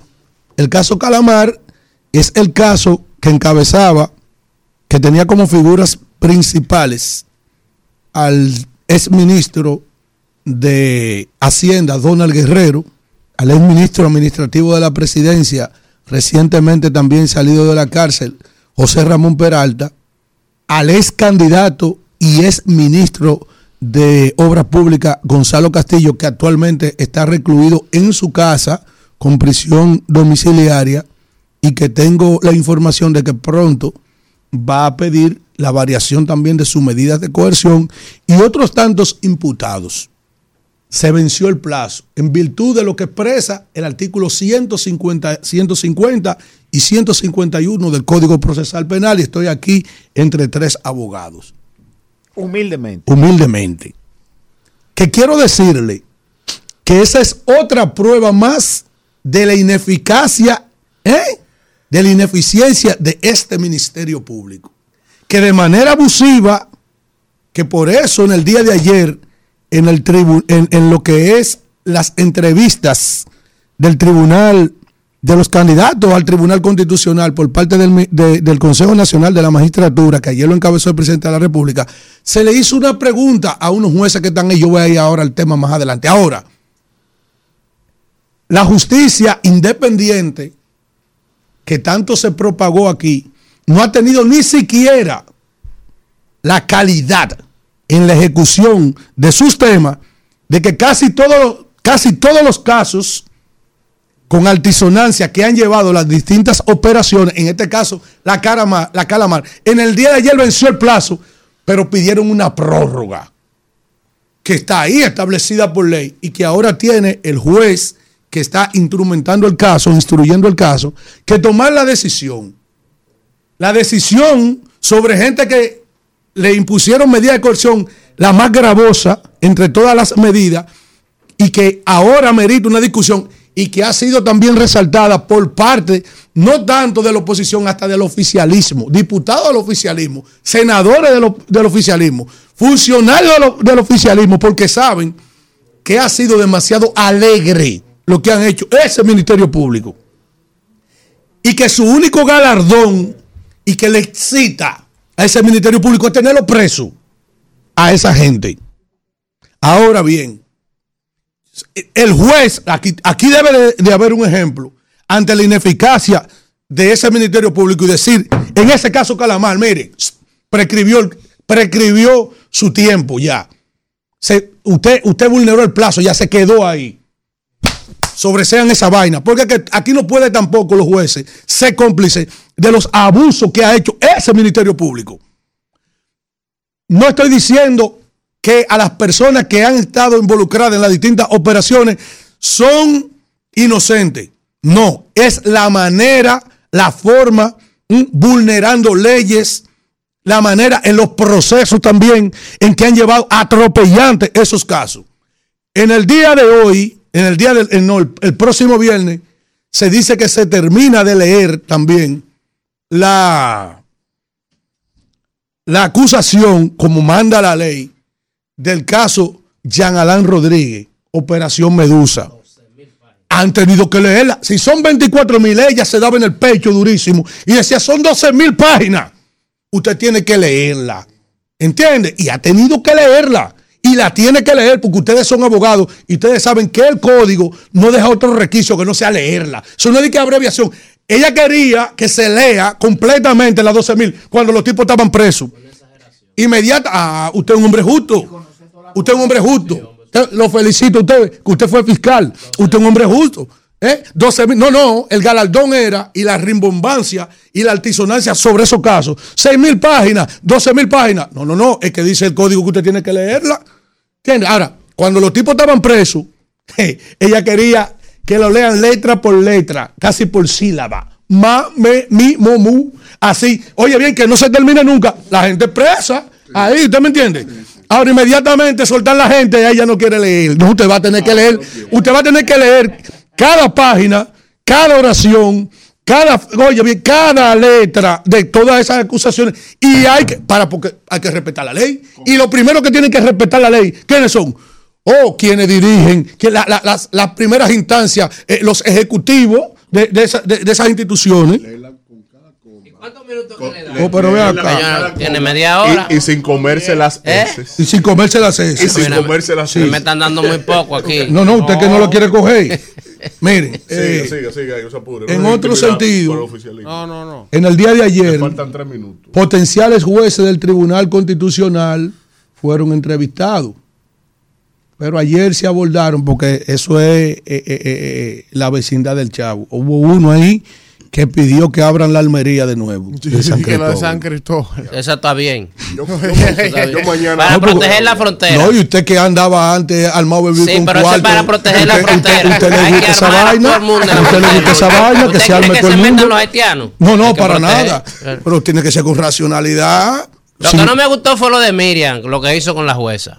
Ella que La que imponiendo la- ideología. La enceronó. Ella hizo lo que le hizo Jean Alain a ella. Eso muy, lo vi muy mal por Miriam. Este es un hombre justo. Lo vi muy mal. Eso, este es un muy hombre- mal. Eso- eso- Oye, Antonio, tú, eso. tú has traído coño un Es cuarto que el- bate, oye, Antonio. El, el, el- Ey, este programa es suyo. El Vamos. Consejo Nacional no está La para cuestionar No. ideología ni tu actitud. Sí. Es para ver tu capacidad y No, actitud no para ser nada. juez. No o diga, De- diga más nada. Pero, ¿qué le pasó, maestrada lo Lo más brillante. Ella hizo lo mismo por lo que la sociedad se indignó cuando se lo hicieron. Enceronó esa mujer, que es una mujer igual que ella. Sí, bueno, sí, pues lo cierto es que ayer se entrevistaron 21, 21 personas más.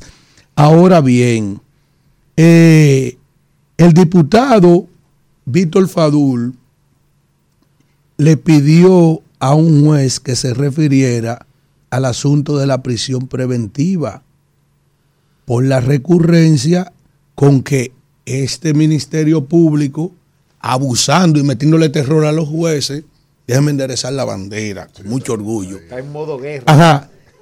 Y, oigan bien, dice aquí eh, que también, tú sabes que ahí mismo estaba la procuradora, porque eso fue épico. Claro. Le están pidiendo a un aspirante a juez ahí que se refiera a lo de la prisión preventiva, que ha sido criticada, más allá de que del lobby que le han querido atribuir, porque el lobby tiene también este gobierno y ellos tuvieron que buscar su lobby también, porque ellos tienen el mismo lobista, por cierto, haitian- de Haití, que es James Wallis Broster, por su situación que tenían en el Departamento de Estado, porque ellos subieron con los republicanos, entonces ganaron los demócratas. Entonces tuvieron que buscar un demócrata ¿eh? como Brewster para que le sirva de, lobista ante Washington. Entonces, Donald Guerrero también buscó un asesor porque lo estaban desacreditando de manera internacional. Que dijeron que era para desacreditar el Ministerio Público. No, no, se ha desacreditado el Ministerio Público en sus andanzas, hasta el punto de que la gente le ha perdido la fe a la campaña que había de que en contra de la lucha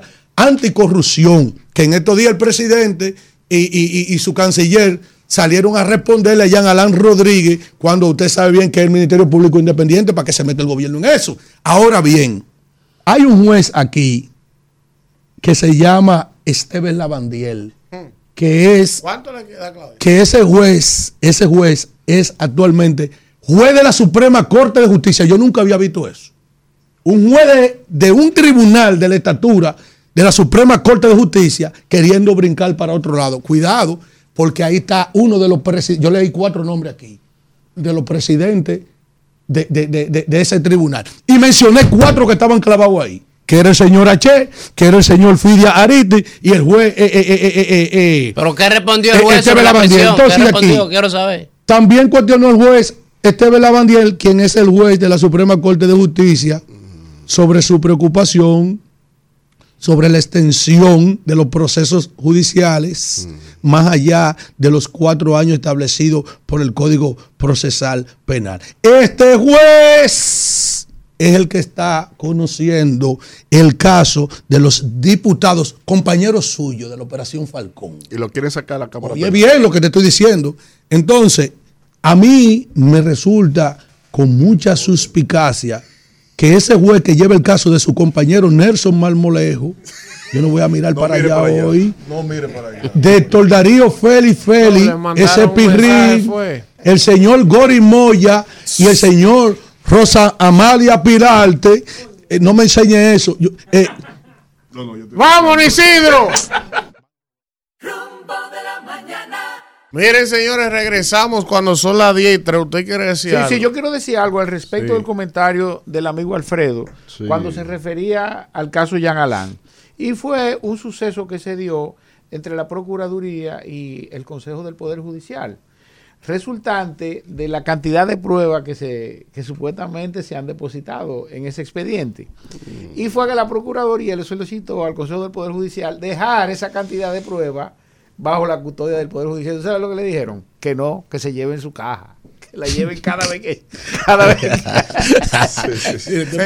miren, Eh, claro el presidente, cargando caja. señores, una noticia importante y hay que saludarlo. El presidente de la República ha pensionado 103 periodistas. Ah, muy bien. Coño, muy Con bien. una pensión de 40 mil pesos mensuales. Muy bien, Eso barato. está bien, gente que ha pasado toda su vida trabajando. Los periodistas Sí. son muy mal pagados en este país. Sí, sí. Y es importante que al menos en sus últimos días, ¿verdad? Pues puedan tener una pensión digna para comprar su medicina. ¿Con cuánto, cosa. profesor? 40 mil. Está bien. Esas también malas son la- a los compañeritos que Qué son barbaridad. jóvenes y nunca han Vamos con la gente. Mira, Buen quiero- día. mira, Eh, eh, un- eh, dame un momentito. Yo sí. quiero sobre, sobre, porque él habló de la prisión preventiva y no dijo nada. No, no, lo que dijo el juez, ¿qué fue lo que dijo?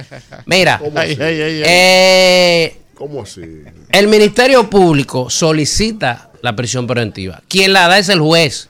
Entonces, yo siempre he dicho que los irresponsables son los jueces, porque el Ministerio con esa Público presión de que te van a llevar el pasaporte tuyo al, consulado.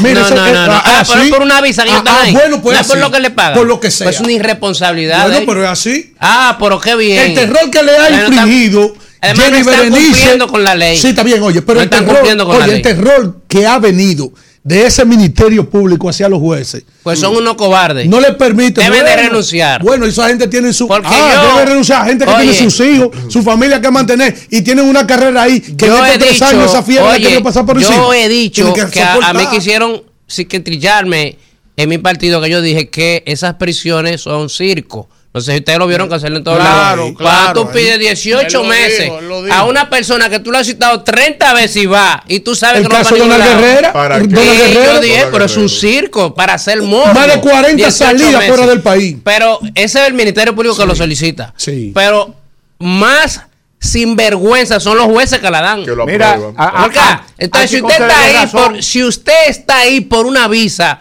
usted no vale la pena ser juez. Mucho menos. Usted es- no tiene derecho a violar la ley porque incluso la ley no Estamos hablando del faculta del a que uso. usted dé más de tres meses. Oye. Porque no son 18, como ellos dicen. Por eso- son Alfredo, tres meses hay que darle. revisable. Por eso, cuando, los 18. por eso cuando la Wally No, no, no. le llevó Qué di que, que te voy a quitar la visa para que legalice oyendo todo esto eso. haitiano. Profesor, usted es un hombre de Y que Roberto no Rosario le caiga en dijo, eso, que, que el fanatismo Mire su visa.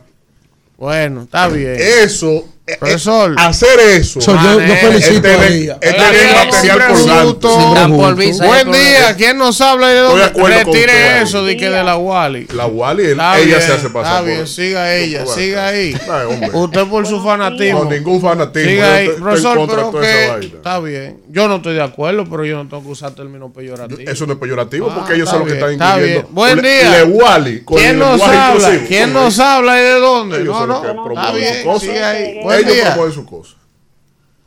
Buen día. ¿Quién nos habla y de dónde? La Peque de guerra. ¿La quién? La Peque La de guerra, de mi circunscripción, la Peque. Saludo, ¿cómo tú estás? Saludos, bien. Dios- Hola, Peque. Que Dios te bendiga. Vaya por allá, usted no va allá a la zona. Claro, tienen que visitar. La Claro. Peque, escríbeme por Instagram, oíste, O sea, DM. no, vaya allá, vaya allá. Oye, oye, como que Esa se jipeta enamora. siempre tiene la goma limpia como No, es una votante de mi circunscripción. profesor. Peque, adelante, Peque. Sí, miren que ahí me estaba informando las noticias que por fin se ha intervenido ahí la cañada de Ayocatío en La Vega. Que Ah, los sí. deben de estar felices gracias el señor presidente ha escuchado su llamado. Bueno, ahí está, en La Vega, Cañada. Buen día. Buenos días. Víctor, vete para nuevo, tu hermano de nuevo. Adelante. Dale, Rafa. Óyeme, Elvin, yo quería decir que el senador Silva es un hombre muy, muy conocedor de todo, pero en realidad se le vio ahí en toda la entrevista que no existía nada de política, que lo que existía era un, como una contradicción o un, o, o un odio porque el presidente le pidió que renunciara antes de ser senador. Oye, eso, eso, eso, eso no se puede. Rafael, Eso es- eso que tú planteas puede ser una un elemento a tomar en cuenta. Él puede tener un sesgo personal. tiene su derecho. Ahora, Sí. lo que él está planteando, Rafael, No no, deja de tener sentido. No es descabellado. ¿Eh? Vamos a ser serios. Buen día, ¿quién nos habla y de dónde? Sí, buenos días, rumbo de la mañana. ¿Cómo tú estás, Elvis? Bien, ¿quién nos habla y de dónde? Te habla Carlos desde Barahona. Adelante, Carlos. Tú sabes que yo quiero decirle especialmente a Víctor Sí. por qué Luis Abinader es el mejor presidente. Ah, va- vamos. Porque, no, pero claro, tengo que decírtelo, porque es el presidente que está dando mejores oportunidades para que la gente tenga una vivienda digna, Ma- más no o menos por pero digna. Estuve leyendo en el periódico que en Santo Domingo Norte, si mal no recuerdo, en San Luis ha entregado más de 2.100 viviendas. No, no, en San Luis van 700. Eh, revisa. No, En Herrera, Santo Domingo Este. Leíste fue la, el calen- la fecha del periódico, leíste 2023. Qué Eh, barbaridad. son 700, Eh, que no. está muy bien. ¿Y en oeste bueno. cuántas? ¿Y en el oeste cuántas? ¿Eh? En el oeste cuántas? No, no sé. ¿Quién Casi nos mil. habla y de dónde? La reina Santo Domingo Norte. Hola, la reina. Sí, escuché a una chica hablando del saneamiento de la cañada de La Vega. Ajá. Entonces, eh, déjame decirte, Elvi, que cosas así, iniciativas como esta, debemos aplaudirlas realmente porque eh, el gobierno está tratando de mantener el medio ambiente sano. Tú sabes que eso ayuda a las comunidades a que tengan... Ahí está. Buen día, ¿quién nos habla y de dónde?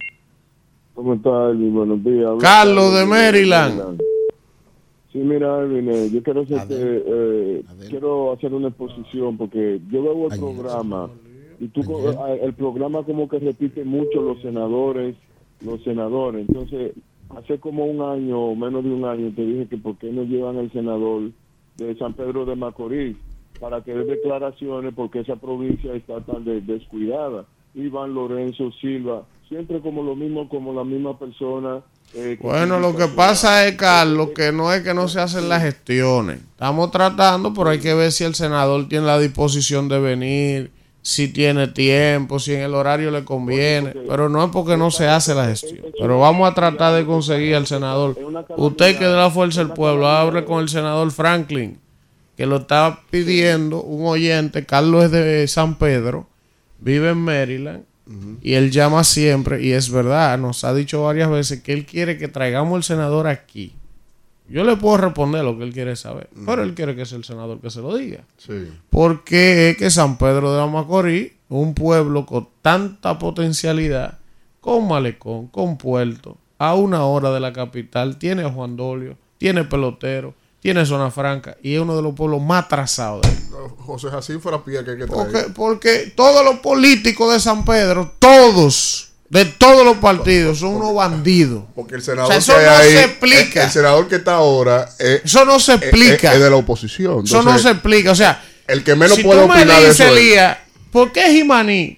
En la frontera, es fronterizo, no hay, no se da nada, no tiene una característica que le complejiza tener No, un nivel de desarrollo. Pero San- San, Pedro, San Pedro era la a meca. 40 minutos de la capital, con malecón, puerto, industria, zona franca, pelotero, Cañaveral. de todo, tierra para sembrar.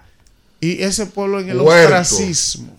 Ah. Usted llega a San Pedro de Macorís y usted transita su calle y usted siente que está como en el África subsahariana, eh, un desorden, una El cosa, caos, un jolgorio, una vaina, y tú dices, pero y, y- y motoconcho, es el único, el único empleo que parece Y- que existe era, en el era- país. y era la provincia más próspera de inicio Ah, de la de República. inicio de la República. La, la que más gala tenía, el mejor, el primer aeropuerto del país. Todo. El primer puerto del país. Tenía el mejor malecón, las casas más bellas de la primera oligarquía de la República Dominicana, con los Agul Eso y, otros apellidos eso. ahí.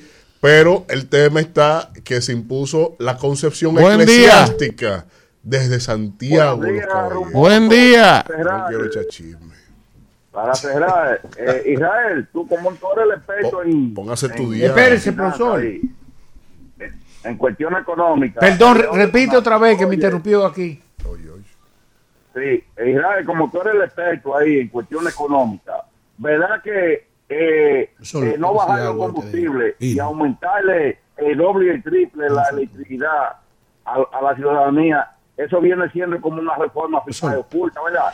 Así es. ¿Eh? Y entonces, entonces, una pregunta a Elvin. Sí. A Elvin, Sí. si, si dos hombres están juntos y uno es la esposa, ¿cómo tú dices? ¿El Wally o la Wally? ¿El la Wally? ¿Qué pasó? Sol, antes que nada, espérese, antes que se vaya, espérese, mire, déjeme, denunciar esto. Ustedes saben que no me hacían, no algunos, eso. hacían algunos meses, yo traje aquí imágenes del deterioro que presenta el Hospital Salvador Begotiel. A pesar de que Mario Lama había expresado en notas de prensa, porque él no va a medios, aclarar la situación del Servicio Nacional de Salud y cómo se invierte el dinero. Después que se hizo en los medios. Oye bien, una mujer con derrame cerebral tiene dos días ingresada en una silla de ruedas en el hospital Salvador derrame cerebral. Begotiel. Dios mío. Oiga bien, familiares de Jenny Montero Cri- Cristian y quien por segunda ocasión sufrió un derrame cerebral, están pidiendo al Servicio Nacional de Salud ir en auxilio de esa paciente. Ellos están explicando al medio donde denunciaron que la señora tiene 45 años y está desde el lunes ingresada, sentada en una silla de ruedas por falta de cama en el hospital Salvador Begotiel. Está en la emergencia. Vamos a darle gracias a Luis por eso. Atención, Mario Lama, llama a ese director de ese hospital. Gracias, Luis. Buen día, ¿quién nos habla y de dónde? Felipe Peralta de Lobo, Massachusetts. Adelante. Los chelitos sobran. Una pregunta al diputado, el flamante diputado Elías. Diga. Eh, como él dice que los jueces que se venden por una visa no merecen ejercer su ejercicio, ni tener la moral necesaria para ejercerla. Yo tengo una pregunta. eh, ¿Y los periodistas que están comprados con 8 mil millones de, de pesos por el gobierno? ¿Merecen este- el periodismo? Periodista comprado no conozco ninguno. Y sobre los jueces yo hablo de la ley. La ley dice que para investigar son tres meses. Extendido y verificable cada tres meses. Eh, Hasta 12 meses. Si se com- se declara complejo. si es- y si se declara complejo, 18 meses. Y los jueces irresponsablemente, a pedido de- del Ministerio Público, se van a lo más alto, a los 18. Y eso es una pena anticipada totalmente ilegal e irresponsable Una de parte de los jueces. Eso es populismo Porque penal. Día. eso es populismo el, penal. el Código Penal días a lo que establece esa, como la última opción. Y eso es con una tendencia que ha impuesto la magistrada con, del lawfare eh, para Vamos. llevar también, entrar en contubernio con los que también participan ahí. Buen día, ¿quién Pero nos habla y de dónde? Buenos días, buenos días a todos. Bigote. días. Tu amigo Bigote, con orgullo. Bigote de Herrera. De pensión ahorita. Bigote, Me mira quién está aquí. a 30 años que trabajé en el Estado. Y paradoja de la vida, me votan de que por botella. No me dieron un centavo y, to- y estoy aquí en la casa. Hay que pensionarte, bigote. Óyeme, y 71 años para 72. Óyeme, yo voy a, a finalizar diciéndole al país. Me siento hoy más que nunca contento conmigo mismo. ¿Por qué? Muchos que piensan y están pensando como bigote. ¿Sabe por qué? Porque por fin se le va a dar la, la, la, la nostalgia y lo que se y lo que se han ganado la juventud dominicana en este país. Hablo de Jason y Kimberly, pero que lo conozco. caminando, y mira, y en el diario Caminar, la gente me tiene loco. Bigote, Kimberly, Jason, bigote, Jason. ¿Cuándo tú fuiste a Boca Chica? ¿Cuándo tú fuiste a Boca Chica? Próxima llamada, la próxima llamada. Los diputados, coño. Buen día, ¿quién nos habla y de dónde? Diablo, ¿de cuánto fue esa moña Jason? Déjame callar. Diablo. Buen día. Kimberly. Jason. Buenos días, habla la rubia de Santo Domingo Este. Hola, rubia. Elvin, yo te quiero decir algo. Eh, lo que uno siembra, eso mismo de cosecha, porque ahora viene a hablar el ex procurador de odio y de abuso, cuando él mismo fue que creó que nosotros dominicanos lo diemos. Ah, yo dije eso. Jan Alain se ganó todos los cocotazos que le están dando. Ni poco le están dando. ¿Qué Y fue Andale lo que ella Rocky, dijo? Que la gente siembra lo que cosecha. Y que Jan Alain ahora está hablando. Y con él están abusando, pero él vivía abusando antes. Nada más le falta un Rocky Toki de uno que le daban. Óigase bien, la prisión preventiva, yo no estoy en contra de ella para los narcos, el peligroso, el violador. Pero cos- como lo establece siempre el lo, como lo establece la ley. Porque es verdad que hay gente que puede estar en su casa. No hagamos circo con la prisión preventiva, por favor. Dejemos el morbo. Bueno, buen día. Buenos días, buenos días. ¿Quién nos habla y de dónde? Fátima Familia le habla, Elvin. Hola Fátima, mira Hipólito y Margarita se encontraron. Hay un video, yo me imagino que de Hipólito en fresco. Adelante Fátima. Está soltero. De- de- y de nada le tiró una de la él ahí. Oh muchacha. Y él que, y él que anda como burro por cácara. Margot, ¿y, y qué tú estás haciendo con eso? Fátima, vámonos. Pero que no me deja hablar. Dale, Espérate, dale, que estamos dale. riéndonos, imaginándonos la vaina de Hipólito. Dale, dale. nítido, se ve bien el, el cuadro de este lado. Mira, yo vivo, yo vivo aquí en Pedro Brán. Y sabes que la, la tormenta sin nombre ocasionó muchos estragos, bastante. La tormenta sin nombre, así Pero se llama. Obras Públicas está implementando algo. Sabe que se le dañaron las camas, se le dañaron los electrodomésticos a todas esas personas por ese lugar. Ellos están usando una estrategia, el cual está muy bien. Ellos están haciendo un levantamiento y buscando los nombres de la que le afectó para ellos resolver. Ya empezaron a traer los electrodomésticos y a aquellas personas que no le han traído electrodomésticos, hay un lugar específico, es en el Merca Santo Domingo que se van a estar reuniendo cuando ellos le digan el día de ir a buscar sus electrodomésticos. El presidente está trabajando. Mira, la oposición quiere empañar esto, pero nosotros, los municipios de Pedro Gran, estamos complacidos con su trabajo. Y sé que no solamente nosotros, también los agricultores, porque él está implementando. Bien.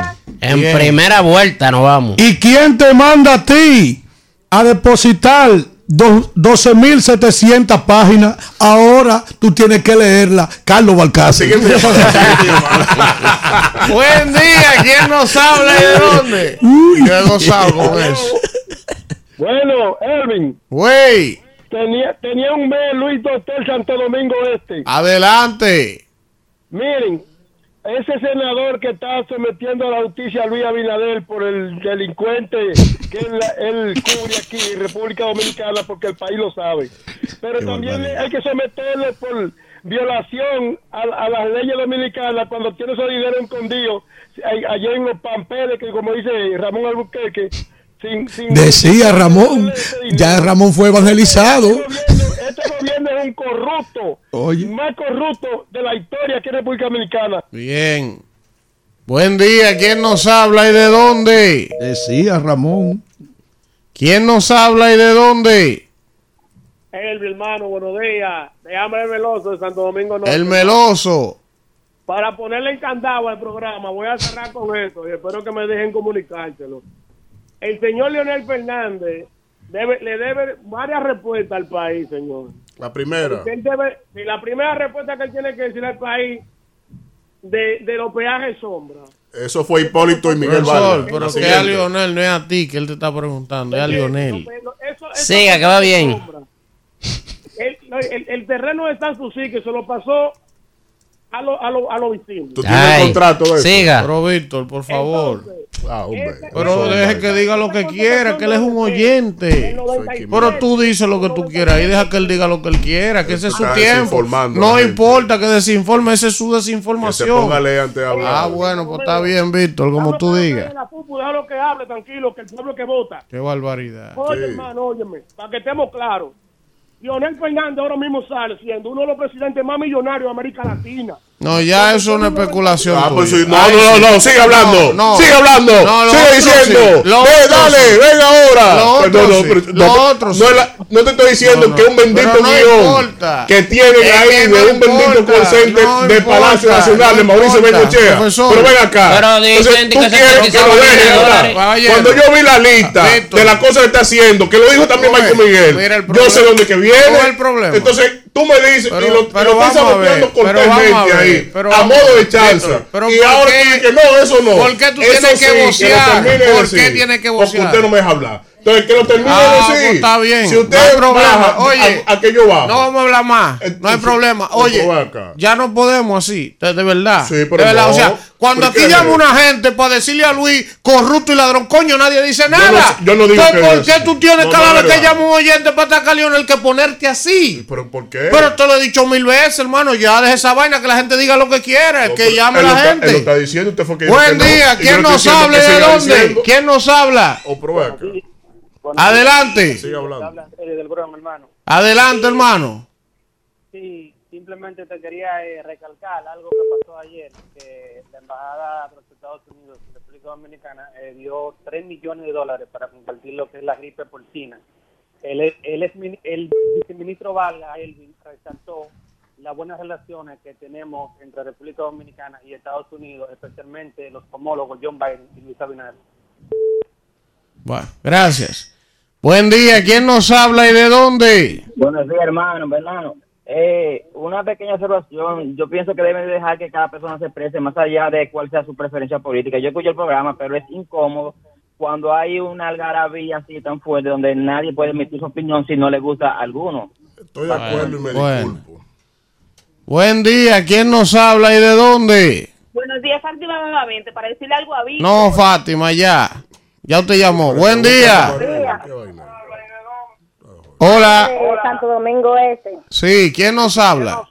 Ana de Santo Domingo Este. Baja el radio, Ana. Ana de Santo Domingo Este. Dígame. Eh, Víctor, aunque le duela, Luis Abinader cuatro años más. Qué barbaridad. Buen día. Un mimetismo, hay un TD. Buen día. Sí. ¿Quién nos habla y de dónde? Señores, eh, si es León otra vez. Ah, no, León, yo te he llamado cuatro veces hoy. Ven acá. Buen día, vete a trabajar, León. Buenos días, mis muchachos. Vete a paliar nieve. ¿Quién nos habla y de dónde? Yo soy Mircea de familia Tapia, sin pelo en la lengua. Adelante. Dígame, Víctor, ¿cómo está eso? Ah, eso está bien, prendido Mircea, ¿de candela. por y dónde estaba? Oh, señor, que tengo el teléfono dañado de, de lo, el local y estoy llamando del celular. Ah, ya. Mire, mire, ¿quiere que le diga algo? Hace como, aló, Sí. Le escuchamos. ah, desde el 84 al 86 tuvo el diablo en la tierra y ahora está otra vez. Pasen buen día. Señores, si Dios quiere, mañana nos vemos en otro rumbo de la mañana. Rumba 98.5, una emisora RCC Media.